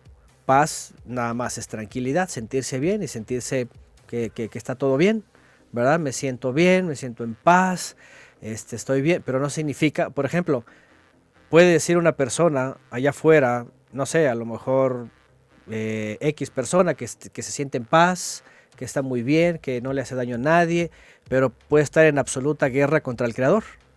Y tiene Pax, tiene la Pax romana, pero no tiene el Shalom del Eterno, que es muy diferente, que significa reconciliación justamente para que su vida sea transformada y entonces tenga una comunión con el Creador. Entonces, eh, eh, son cosas que lamentablemente están tan marcadas y están metidas en, las personas que a veces no se dan cuenta y están viviendo una fe, entre comillas, solamente de emociones. Les iba a mencionar Nadab y Abiú, los dos hijos mayores de Aarón, ¿verdad? Se sentían muy bien y ellos sentían que estaba muy bien lo que estaban haciendo, y entraron al santuario y hicieron lo que sentían que estaba bien. Pero lamentablemente los sentimientos no significan la obediencia. ¿Y qué es, qué, es lo que pasó? Que, estaban entregando algo extraño, dice fuego extraño. Caín, Caín tenía las mejores intenciones y se sentía muy bien seleccionando lo mejor de sus, de sus este, verduras, ¿verdad? De sus vegetales, sus hortalizas. ¿Y qué importa si se sentía bien o no? ¿Eh? Eh, lo que le importaba al creador es de que actuara bien, entonces, aquí tenemos el, segundo problema, ¿no? El primero es, cualquiera se puede sentir seguro con lo que sea, con un texto X, y, otro problema es que la fe no está basada en sentimientos o emociones, sino en la misma palabra, ¿sí? Por eso dice engañóse el corazón. Eh, cuando el Eterno habla a través de Jeremías, está hablando al testimonio y a la palabra. Si no les ha, si, si dicen que no es porque no les ha amanecido, dice el texto, ¿no? Entonces, ¿por qué? Porque cuando va por emociones, solamente sentimiento. Todo el pueblo de Israel en pleno pecado con los, con los reyes de Israel, todos se sentían muy bien. ¿Ah? Se sentían muy bien.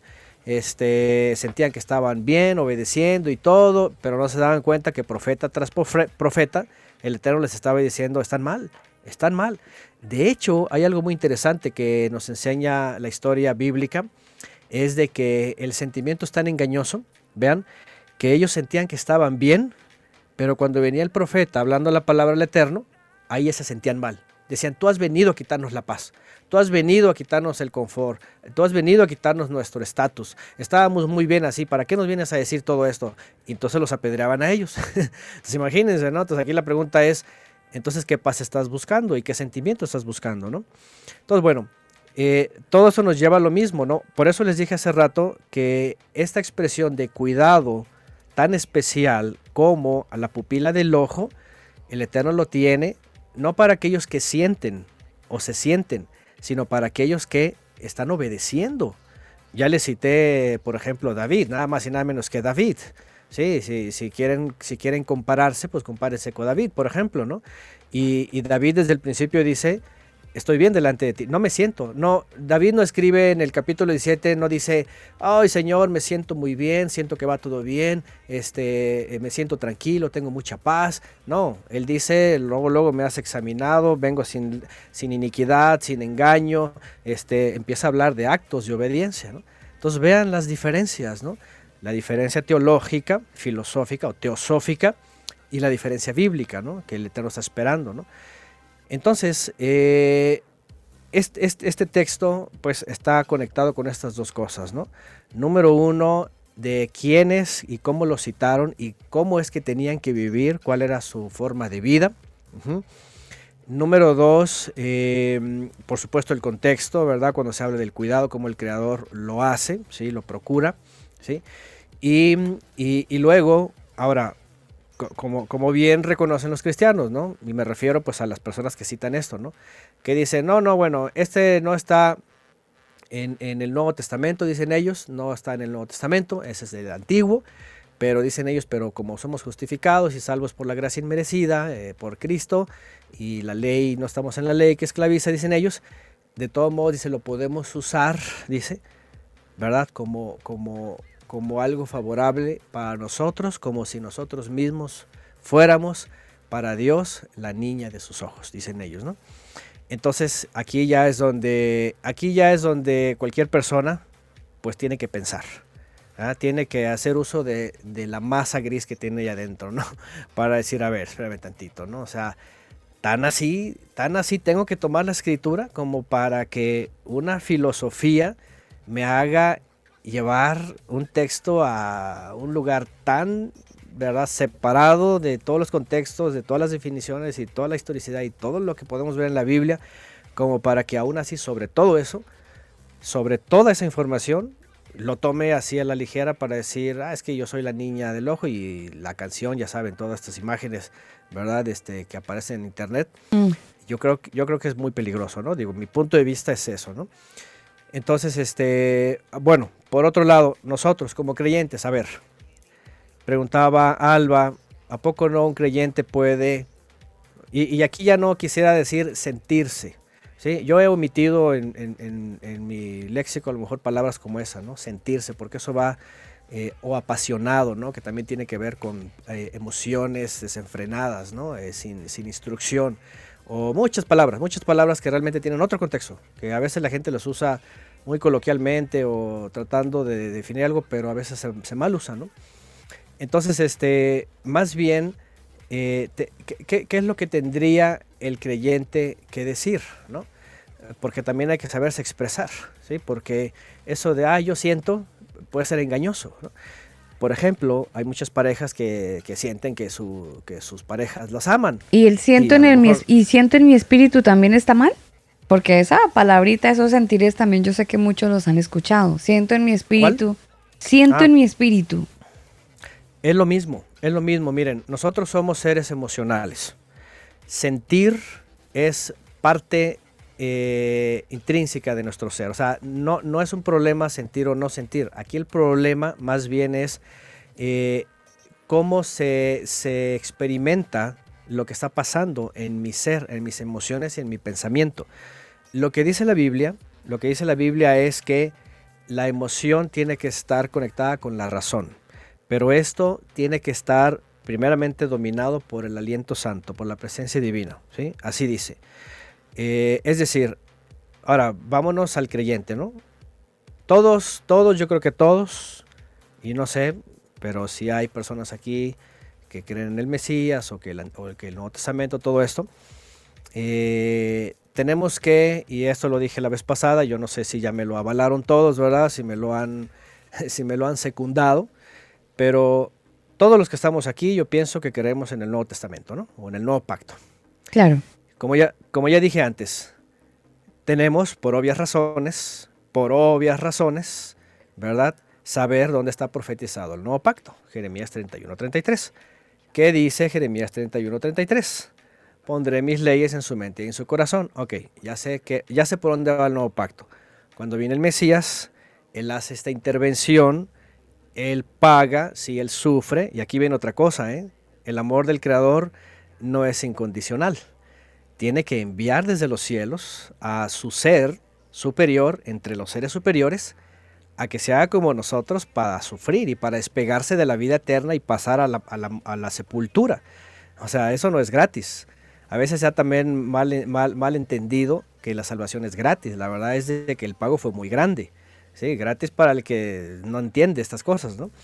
Entonces, realmente fue un pago muy grande. Bueno, ya sabemos que por su obediencia lo resucita de la muerte, como dice el libro Los Hechos, capítulo 2, lo resucita de la muerte, le da todo el poder sobre las cosas de abajo, lo asciende a su diestra, venimos nosotros, ¿y qué es lo que pasa? Que cuando creemos y somos transformados y renovados, la presencia del Creador viene en nosotros y según Jeremías 31, 33 y Hebreos 10 también, pone sus mandamientos en nuestra mente y en nuestro corazón. De ahí en adelante, ¿qué pasa? La presencia divina toma control de mi razón y de mi emoción y lo hace un vínculo perfecto. ¿Para qué? Para que si la presencia domina y pone en mi razón el entendimiento, ¿sí? la razón, el conocimiento, los mandamientos, entonces no me deje llevar por la emoción. ¿Por qué? Porque la emoción es desatada. Si la emoción es como un potro, si el potro no tiene un jinete y no tiene, ¿verdad? Sus riendas. Sus, riendas, entonces el potro va a saltar y boom, vámonos, ¿eh? y para donde sea. Entonces, por citar una, una, figura, ¿no? Entonces, ¿qué es lo que pasa en nuestra vida? Si una persona no ha sido transformada, no, escribe, no sea, la presencia divina no, no escribe los mandamientos y a través de la razón domina sus emociones, entonces va a ser puro emocional. Todo va a ser bonito, emocional. Por eso yo siempre me refiero a esos sistemas teosóficos como melosos, porque todo es emocional, todo es adentro, todo es bonito, siento el pecho, este, un fuerte abrazo, por sí, o sea, esta cosa emocional mm. que es parte de, nuestra, de nuestro ser se puede volver peligrosa. ¿Eh? ¿Por qué? Porque si no hay una razón, ¿verdad?, que sujeta y que viene desde arriba, desde la presencia divina, sujetando todo este ser, al final nuestra carne va a ser un desastre. Por eso la gente hace lo que quiere, come lo que quiere, va donde quiere, se mete con quien quiere y se vuelve a meter y hacen, suben, bajan. No hay control. ¿Eh? dicen lo que sea, este, mienten, eh, roban, engañan y, andan buscando lo suyo propio a su carne, este, eh, como citamos hace rato. El, tema, por ejemplo, el tema este de los disque adoradores, ¿no? eso no, no es para el creador, eso es para su vientre, es para su vida, es para la fama, para el reconocimiento, para los discos, para... Entonces, ese es el gran problema. Se van con la emoción y entonces se cuelgan de todos estos sentimientos, emociones, y es un ambiente muy complicado que a veces la gente ni lo entiende, ¿no? Pero Antonio, entonces la gran mayoría de, del cristianismo está bajo un, ahora sí, bajo una cobertura emocional. Antonio. Bueno, ahí creo que hemos perdido eh, contacto con, Antonio. No sé si Antonio me, me alcanza a escuchar, Antonio. No. Ahí vamos a tratar de resolver rapidito el contacto. Yo entre tanto les recuerdo a todos ustedes que estamos en esta tercera serie de series textos fuera de contexto y hoy, bueno, conversando un poco con Antonio, gracias Antonio desde Jalisco, hablando un poco acerca de este texto, Zacarías 2.8, hablando de ese versículo que todos hemos escuchado, de que somos, eh, el que cuidado toca la hija de los, de los ojos o la niña de los ojos del Señor.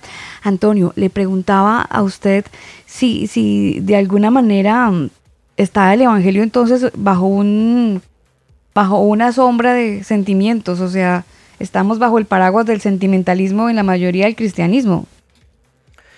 Bueno, lamentablemente sí, porque es muy simple, es muy simple y, y, con ustedes ya lo, ya lo hablamos cuando dimos el tema del noviazgo. Una cosa es el enamoramiento y otra cosa es el amor, ¿sí?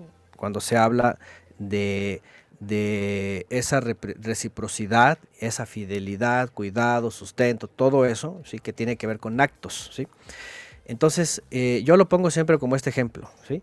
Las parejas que no tienen idea de la unión, de vivir, de hacer, de procurar, de negarse a sí mismo, todo eso, y nada más están en la emoción y lo bonito y qué romántico y por eso en un momento dado y que no se me vayan a entender porque ya hubo personas que hubo personas que me dijeron que quién sabe qué soy verdad cuando dije que, que amar y, bíblicamente no no no es el romanticismo y estas cosas verdad este acarameladas en la pareja lo que importa o, o al final en la Biblia nunca lo ven sino, sino los actos, los hechos, el cuidado, el, eh, todo lo que dicen los mandamientos.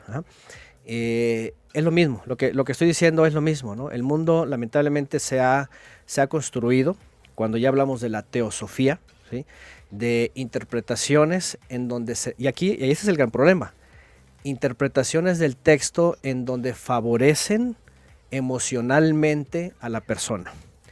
¿Cierto o no cierto? Porque si ves otros textos en donde, por ejemplo, por ejemplo, ustedes ya lo escucharon ya lo planteamos aquí. Esfuérzate y sé muy valiente y, y eso uh, te anima y la emoción, sí.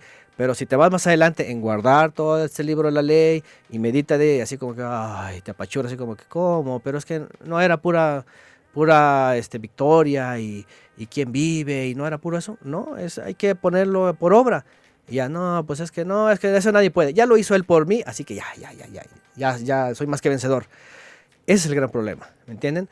Así podemos hablar de muchos textos, de muchos casos, y lamentablemente eh, la gran mayoría de los textos están basados a eso, a eh, la emoción, a sostener el buen ánimo, ¿verdad? Lamentablemente pues una falsa fe que está basada nada más en prosperidad, en cosas, en bienestares, eh, en cosas egoístas, en cosas materiales, en cosas de, la vida terrenal. Y, ah, y, por otro lado, ustedes han de saber bien esto, ¿verdad? Cuando estas personas no lo obtienen o nomás no ven salida, viene la depresión. Vienen problemas, vienen... Pero tranquilo, hermano Antonio, que van al psicólogo cristiano y ahí ah, se soluciona la cosa. Ah, bueno, para solución, ¿verdad? claro, psicólogo cristiano, sí, es que tenemos también. Entonces, imagínense, están dependiendo, ¿verdad? De, de emociones y de ¿Y qué le podemos poner? Y de recursos que, que, ayudan a reinjertar las emociones, ¿no? Y a volver a levantar el ánimo, ¿no? Pero si hacemos un análisis y decimos y qué no es la palabra, qué no es el creador mismo, como son los hombres, son los consejos, son las experiencias de otros, no es la palabra. ¿Desde cuándo acá ya no es la palabra? Directamente, ¿desde cuándo acá ya no es la instrucción? ¿Desde cuándo acá, como dice el salmista, ¿verdad? Que, la Torah es su delicia y que medita día de noche. ¿Desde cuándo acá la delicia tiene que ser lo que me diga el psicólogo, el, el amigo o alguien más? ¿De cuándo acá? Pues desde que la teosofía se introdujo y empezó a suplantar o, empezó a reemplazar más bien mm. los, lo, que el creador nos da y, buscándolo en el hombre, ¿no? Pues increíble, Antonio. y además es, yo no sé, Daniel, si a usted le ha parecido como que una locura entender realmente eh, el concepto de, de, la frase, porque ya con Antonio claramente nos dimos cuenta que no solamente estaban Zacarías, sino que él nos hizo un recorrido casi que desde Deuteronomio hasta llegar a Zacarías. Pero, pero el, texto, aunque tiene varias narrativas, finalmente nos lleva a una muy importante que es la obediencia a, la ley. Sí, es interesante, Alba, porque pues, así como usted lo ha dicho, o sea, eh, todo el tiempo se ha enseñado mm, otra cosa totalmente diferente y bueno, se trata de, obedecer, se trata de cumplir lo que la palabra nos, nos, dice para que ahí sí medio, medio tendamos a, a ser la niña de los ojos. Pero, pero es interesante, muy interesante el programa de hoy. Por ahí, de hecho, han compartido en el eh, Telegram del combo Alba varios enlaces para que la gente que quiera descargar la Strong eh, en español lo puedan hacer en sus celulares y también hay un enlace para que sigan a la página logos eh, logosclogos.com ahí si usted quiere saber cómo está bueno búsquenos en telegram y ahí están los enlaces. También han republicado algunos enlaces en la sala de chat de Facebook, pero no sé si en MixLR tenemos varias salas de chat, algunos los dirían en Chile no nos pescan, eh, pero en, en MixLR creo que no, no nos dejaron en la sala de chat, pero en Facebook vi algunos comentarios, en Telegram también vi algunos enlaces de los converos que ahí estaban muy atentos cuando yo dije cómo era que cómo era que lo de Strong ahí rápidamente estuvieron enviando los, los enlaces así que gracias. Yo no sé Antonio si la niña de los ojos tiene más manivela no, bueno, tiene, hay muchas cosas más, ¿verdad? Pero creo que hemos, hemos, hemos, este, hemos aterrizado la idea abruptamente. Sí, sí, quisiera nada más añadir, por ejemplo, un texto nada más para, para basarnos en, lo que dice, por ejemplo, Apocalipsis sobre los creyentes de nuestra época o, o los creyentes después del Mesías. Por ejemplo, Apocalipsis 3.10, por ejemplo, por citar, dice, dice, ya que has guardado mi mandamiento de ser constante, y esto es en la fe, en la fidelidad, santidad, etc.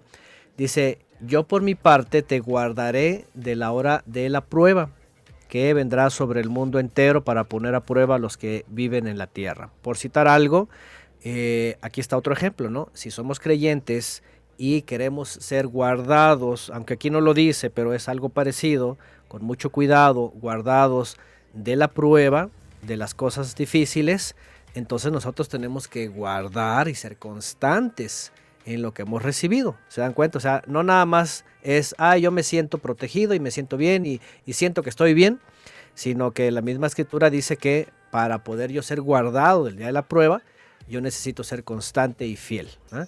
Y así como estos hay varios textos. Pablo, por ejemplo, también dice que aquel día seamos hallados, dice, irreprensibles y sin mancha, dice él. Entonces imagínense, o sea, no nada más es, ay, sí, yo me siento guardado y él me cuida y eh, eso es, una, eso es un falso sentimiento, ¿no? Eh, pero, pero, pero una seguridad es, bueno, si yo estoy irreprensible y sin mancha, eh, entonces aquel día voy a ser guardado el día de la prueba. Bueno, yo creo que la fidelidad que todos debemos tener es algo diario.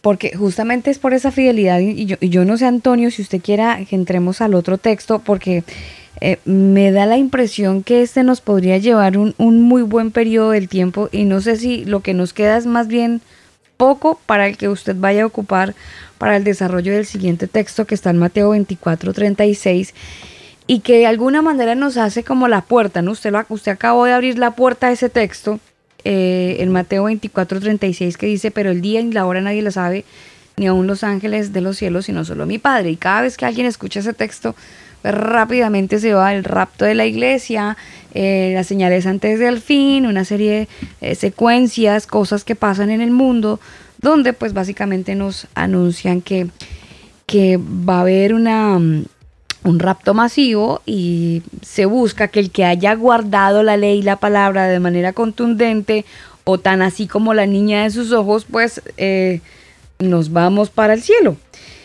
Pero por eso le digo, no sé si quiera que lo desarrollemos ahora en lo que nos queda del programa o quiere guardar para más tarde, como diría mi mamá.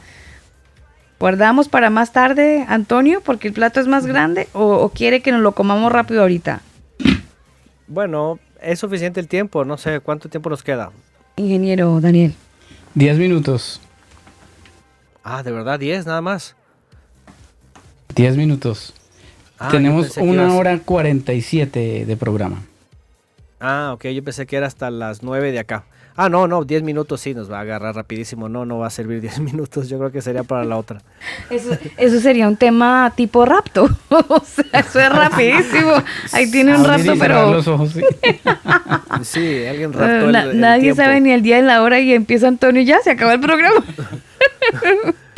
pero, pero ese, ese texto, Antonio, a mí me parece súper interesante. No sé si quiere darle una pincelada en estos 10 minutos que nos quedan aprovechando, porque... Para dejar a la gente picada y conectarse el próximo martes. Claro, mire Antonio, yo una vez conversando este tema, eh, me dice Harold que esto es un texto para digerir lentamente. Pero mire, yo una vez escuché a Antonio a alguien que decía que eso es lo del día y la hora eh, tiene que ver con un tema de unas prácticas judías. Ah, bueno, hay, hay en los comentarios de, de los hebreos, ajá, este, una expresión, sí, que se conoce como el día escondido y tiene que ver con eso. Ajá. Es una expresión, de hecho, como muchas expresiones que el Mesías mencionaba, o sus discípulos, mm. tenían, tenían una connotación eh, histórica, a veces bíblica. ¿eh? El día escondido en, en, hebreo eh, tiene su connotación también, el día de la hora nadie sabe. Ajá. Pero hay, hay varios textos así, ¿no? Como, no sé, por citar alguno otro. Este, mm, no, bueno, no sé, ya, ya veremos en su momento, pero Ajá, tiene que ver con parte de los usos y costumbres. Mm, o, sea, o sea que podría alejarse de lo que estamos esperando muchos, de un rapto. O sea... Ah, bueno... tranquilo eh, que aquí estamos dando pinceladas. O sea, por ejemplo, eh, podemos estar aquí hablando, conversando, estamos desarrollando la serie de textos fuera de contexto y de repente quedamos en bache. Esta vaina queda así. Sí, sí, lo que pasa es de que lamentablemente otra vez aquí ha metido eh, las manos la escatología de corte judio-cristiana. Ajá, pero se, sale de la se sale de, todo lo que dice el Mesías. O sea, ¿no están así? Mm, no, porque tiene muchas cosas aquí. Antonio, hasta el día de hoy yo creo que que me voy, que siento algo como un imán que me que me que me, que me arrastra y, y chao te cuidas. Bueno, ahí está el problema, el sentimiento, ¿no? Otra vez, hay que, que hay que sentir y que hay que esperar. Antonio, no, no es así. O sea, es, es una construcción espiritual la idea del mm. rapto. Bueno, hay, hay que definir, hay que definir rapto Abducción. arrebatamiento. arrebatamiento, no hay más de uno arrebatado, no se preocupe. Eh, eh, es que miren, miren, el, el, yo he hablado en, en, en, comentarios, en entregas con ustedes varias veces, ¿verdad? Que la promesa nuestra que dijo el Mesías es que va a regresar para llevarnos, sí, eso no se duda, que va a tomar va a venir para tomarnos y trasladarnos a la nueva creación, a, la eternidad. Mm. Aquí el problema metido es el rapto secreto pretribulacionista, el dispensacionalismo o el arrebatamiento o, todas estas cosas que son judio-cristianas. Cuando digo judio-cristianas es de que son cuestiones que tienen que ver con eh, parte eh, judías y parte teológicamente evangélicas. Entonces, eh, sí, da para mucho. Entonces, hay que definir más bien qué es qué, cómo va a ser. Y bueno, qué bueno que ya vimos un texto importante, porque vamos a verlo más adelante. Eh, ¿Cómo sería esto? ¿Verdad? ¿Cómo ¿De qué vamos a ser guardados? ¿Qué tenemos que esperar? Porque lamentablemente la mayoría cree que, que eh, Antonio, creemos. a desaparecer. Yo soy de las que cree que se va a desaparecer. Bueno, así, así que se van a desaparecer. Así de, plano, así de plano que estoy en, en, una reunión y de repente queda mi anillo ahí. ahí. ¿Qué pasó con Alba? no, se desapareció. Los extraterrestres, yo creo eso. Tienen que pasar muchas cosas, ¿sí? No, no es de que, pum, de pronto hay y ahí se quedó la ropa, ¿verdad? Como la, la, la serie de Tim LaHaye, ¿no? Que de pronto ahí están las ropas hasta dobladitas y con este, con, suavi Dejados atrás. y todo eso, ¿no? Sí. Entonces, hay que, eh, no, es que da para mucho, hay que saber a qué se refiere eh, eh, el y cómo va a ser, porque la mayoría creen que, que, no van a haber ninguna aflicción y no van a pasar ninguna prueba de nada, también por el texto este, ¿no? Bueno, usted sabe que hay una teoría que hablan de los, porque esas son otras tendencias dentro de la iglesia cristiana, los post-tribulacionistas, eh, los de la tribulación, los que creen que van a estar, los que no creen que van a estar, los que creen que van a vivir una parte, eh, que, que, que, enreda un poco más la pita, eh, además. No, sí, yo, es que yo creo que tenemos que mencionar esto. Mira, está, está el preterismo, que dijo que ya pasó todo. Mm. Están los amilenialistas, los premilenialistas y los postmilenialistas. lo, lo, más eh, popular en la cristiandad, en su al menos lo que yo he visto, mm. eh, son este, los que esperan un milenio en el futuro. Apocalipsis capítulo 20, hermano. Ajá, todo eso, sí, que, que, que, son raptados en un momento, van a la boda, luego bajan y el reino y todo, eso es lo más popular. Entonces, este, sí, había que definir y ver cuándo salieron todas esas cosas. Pero eso es una construcción. No, mire, Daniel, yo voy a tener ocho días para estar un poco preocupada por el rapto. Ojalá pueda dormir. no, si es que si les cuento que me soñé que fui, fui raptada. Entonces, yo, yo ya tengo problemas con el sueño y esos temas, Antonio hay personas que, sueñan o que así, literalmente que van al infierno, hay personas que dicen que este, van a planetas, hay otros que dicen que vuelan y ven la Tierra, y hay de todo, ¿eh? Bueno, eh, miren, me deja con mucha, con mucha interrogante, pero sobre todo con muchas ganas de, de escuchar el programa porque porque a lo mejor esto podría ser un golpe bajo para algunos de los amarguetas que a esta hora están conectados con nosotros y que a lo mejor dicen, no, esto ya me, me vuela la tapa porque va en contravía de todo lo que he aprendido, como que digerirlo vamos a tener ocho días para a lo mejor investigar si ustedes quieren y puedan argumentarse de algunas cosas y ya Antonio nos, nos ayuda a, a enredar la pita o a enredarnos más con ella, no sé. Espero que, que podamos despejar las dudas. ¿Usted está claro con lo del rapto, Daniel? ¿Usted? Sí, sí, sí, sí. ¿Pero usted se va o se queda? No, yo me voy. Pero dentro, o sea, puede ser mañana. No sé, la hora, y, la hora nadie lo sabe. La hora y el momento, el lugar nadie lo sabe. Pero faltan sucesos por pasar, ¿no? Sí, pero el rapto es lo, lo primero que puede pasar. Sí, hoy, en cualquier momento. Ahí no sabemos. No lo sabemos. Y es, y es el punto, fíjense. Dice, la escritura dice que lo primero que va a, pasar es que el Mesías aparezca. Y dice que ya después va a tomar, va a hacer la separación y luego va a tomar lo suyo. Entonces, eh, no, no, no pueden irse nadie sin que antes aparezca. Correcto, exactamente.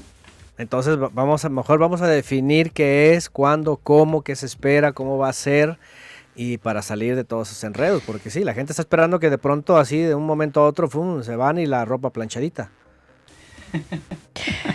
Mire, es que mire, con el tema del rapto alisten sus sueños y sus testimonios, porque creo que cada uno eh, hemos eh, tenido o el sueño o, o- o que el Señor vino o el susto que estaba en la casa acompañado con la mamá que oraba y de- dejó de verla, la dejó de, de sentir y pensó que era el rapto. También yo creo que más de uno ha tenido ese tipo de experiencias. Entonces, eh, de- Ay, me quedé. Me Ay, quedé. ¿cómo así? Yo me quedé. Ay, ¿será que vino el Señor?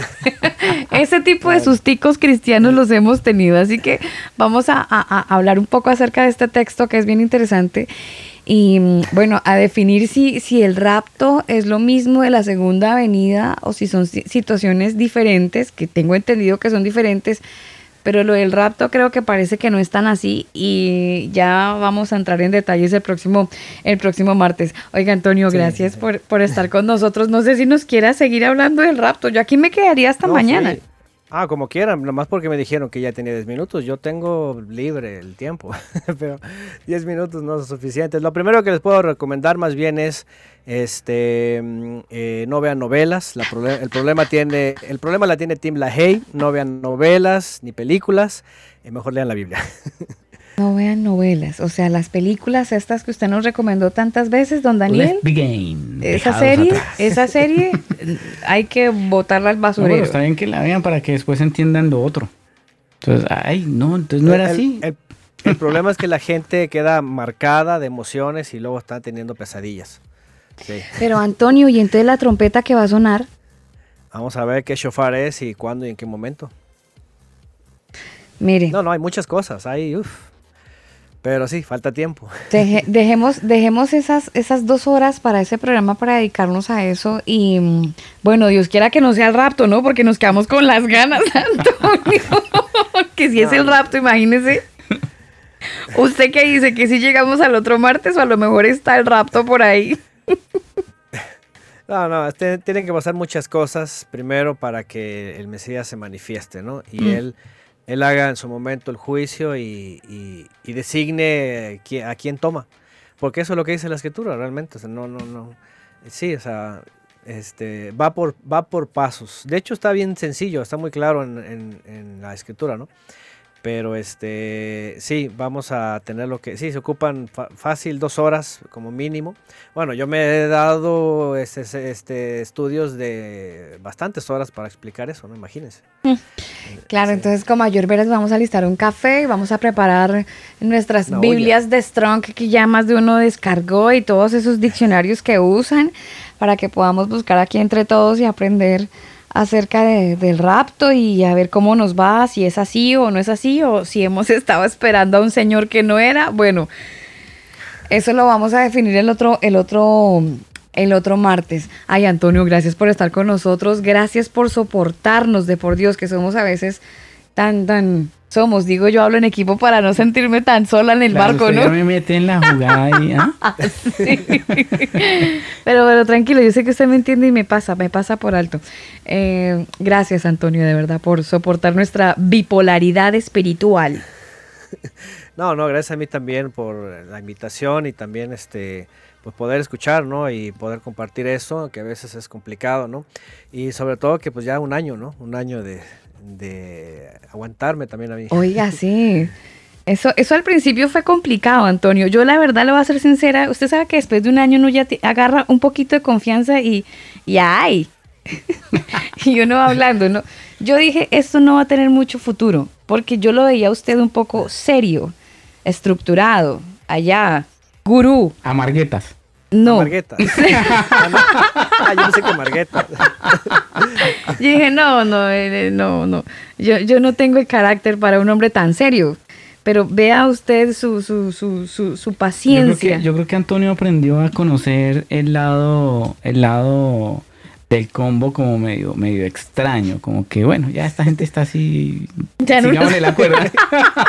Usted lo que ha hecho es la seguirnos la, cuerda. ¿Sí o no, Antonio? Bueno, miren, este, vemos, eh, hemos tenido que tener pues estos espacios. Digo, ustedes son más así, ¿no? Eh, por el espacio. Eh, yo por el estudio, pues obviamente voy a, a la seriedad, ¿no? No, no- son bromas ni chistes, ¿no? Mm. Entonces a lo mejor por eso sí, como que al principio es así un poco más, más cuadrado, ¿no? Pero porque hay que darle seriedad pues a la escritura, ¿no? Entonces, Claro, pero claro. bueno, ya cuando entra la parte así de ustedes que se divierten y todo eso, pues bueno, ya tiene su parte, ¿no? Ya tiene su, su, su, su punto. Pues gracias, Antonio, por este año. De verdad, le damos gracias al Señor por darnos ese, ese bonito tiempo. Nunca nos imaginamos que estuviésemos eh, hablando de, una tercera serie y ya todo el camino que hemos recorrido y las, las clases que hemos compartido, que entre otras cosas las pueden encontrar a través de podcast. Ustedes eligen el reproductor y ahí pueden escuchar la serie que quieran. Y lo más bacano es que nos hemos edificado todos. Sé que muchos de nuestros converos antiguos, em, algunos han entrado en reversa, otros nos, nos han discutido, otros han ido eh, como muy suave con el tema. Algunos discuten, pelean, argumentan, pero gracias por seguir ahí. Gracias por seguir A- ahí. a- y a pesar de que algunos ah, discuten y todo lo demás, se han dado la oportunidad de, a ver, venga, y si, y si sí, Mm, investiguemos. mm. Y eso es lo interesante. Sí, además eh, quiero también resaltar algo, Daniel, y es que hemos tenido un récord de reproducción bastante interesante. Yo echaba un vistazo el día domingo, más de 23.500 reproducciones a los podcasts y al, y al programa El Combo. Entonces, yo, bueno, señor, gracias porque cada reproducción en realidad es una reproducción orgánica. Este programa no compra ni likes, ni, ni estamos comprando seguidores, ¿no? Ni publicidad. cada ni uno es, nada es, es una huella que se va, que va cliqueando cada reproducción. Entonces, bueno, chévere poder llegar a, esos 23 mil y tantos eh, de, hecho, de hecho, yo creo que hay mucha gente, Antonio, que se le ha sumado también al canal de YouTube en, sus tra- en sus transmisiones. y le pelean y Eh, le discuten y también le- a usted, qué sí, pena. por- porque quizás son... son es Esos son hijos de esta casa, Porque rebeldes. es gente de, de- que escuchaba el combo Mm. o que está, está queriendo aprender y bueno, ténganles paciencia. Sí, sí, me imagino que ahí sí ha habido unas personas que han entrado. Esos vienen de acá, esos vienen de acá, Antonio. ¿Ah, sí? esos vienen de acá, son boncheros. Téngales paciencia, Antonio, que esos vienen de acá. Bueno, está bien. Bueno, eh, eh, a veces sí tenemos que poner medidas ahí en las redes sociales, ¿no? Porque eh, si vienen para entender, está bien, pero si vienen para contender, pues no. Entonces, Ah, sí, Ah, obvio, claro, claro. obvio, obvio. Ahí to- toman su rapto. Ahí los Sí. raptan ustedes del chat. Sí. Los los sacan, sí, los sacan. Entonces, Antonio. bueno, gracias. Gracias, gracias por los que este, con paciencia nos van siguiendo y esperamos que sea de edificación, verdaderamente. Siempre es de edificación, Antonio. Por lo menos para nosotros hemos aprendido muchísimo y, y hemos crecido mucho. eh, así que muchísimas gracias por, por el tiempo. Gracias, gracias a ustedes también. Y pues si el Eterno nos permite, aquí nos vemos la próxima semana. Bueno, nosotros nos despedimos con música. A ustedes gracias. Les recuerdo que este programa va a quedar en los próximos 15 minutos, ya queda como podcast para que lo revisen, actualicen su plataforma digital y lo puedan reproducir y lo puedan escuchar las veces que lo deseen. Nos vamos con la canción que estamos trabajando esta semana. Uy, antes de irnos quiero contarles algo muy, muy interesante. Mañana el programa va a estar de lujo, de lujo, no se lo vayan a perder. Tenemos un invitado muy interesante.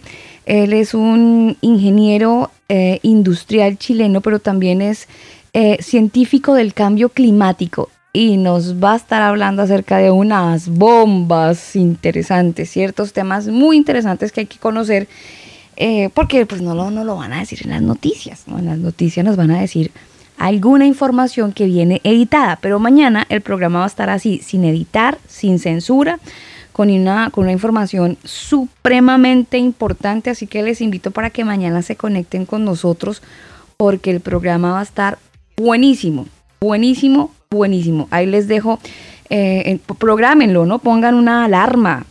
El combo a las 9 en vivo y ahí se pinchan, se van a dar cuenta cuando iniciemos el en vivo para que puedan escuchar el desarrollo. Ya estamos planillados para mañana. Si no está el rapto, mañana estaremos con todos ustedes. Les amamos con pero se cuiden y si Dios quiere, entonces nos escuchamos mañana. Los dejamos con esta eh, canción. Uy, oiga, tenía una canción por acá del señor Toby Mac la canción que hace parte de este trabajo discográfico que es la canción promocional o el play recomendado para esta semana en el combo y la canción suena así. Así nos despedimos con música. ustedes gracias.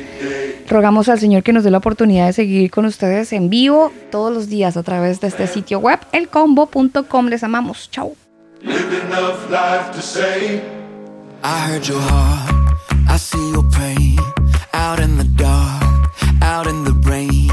Feel so alone, feel so afraid. I heard you pray in Jesus' name. It may be midnight or midday, it's never early,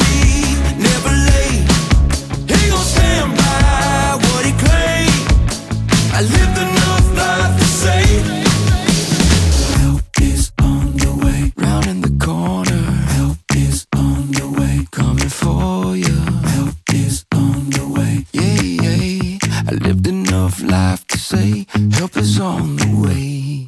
Sometimes it's days, sometimes it's years. Some face a lifetime of falling tears. But he's in the darkness, he's in the cold. Just like the morning, he always shows. It may be midnight or midday, it's never early,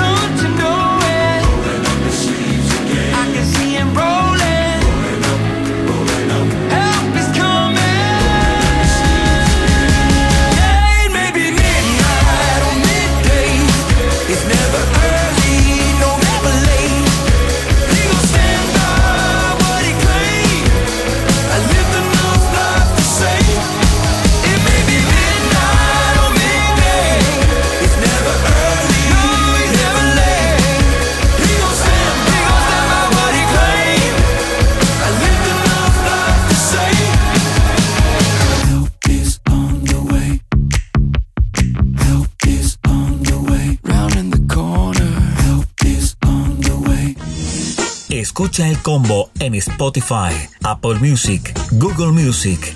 Nosotros te acompañamos. Tú pones el lugar, nosotros te acompañamos. El combo. Este programa no contiene mensajes de violencia. Las situaciones, nombres, personas y lugares descritos en este programa son producto de la ficción. Cualquier parecido con la realidad es pura coincidencia. El combo.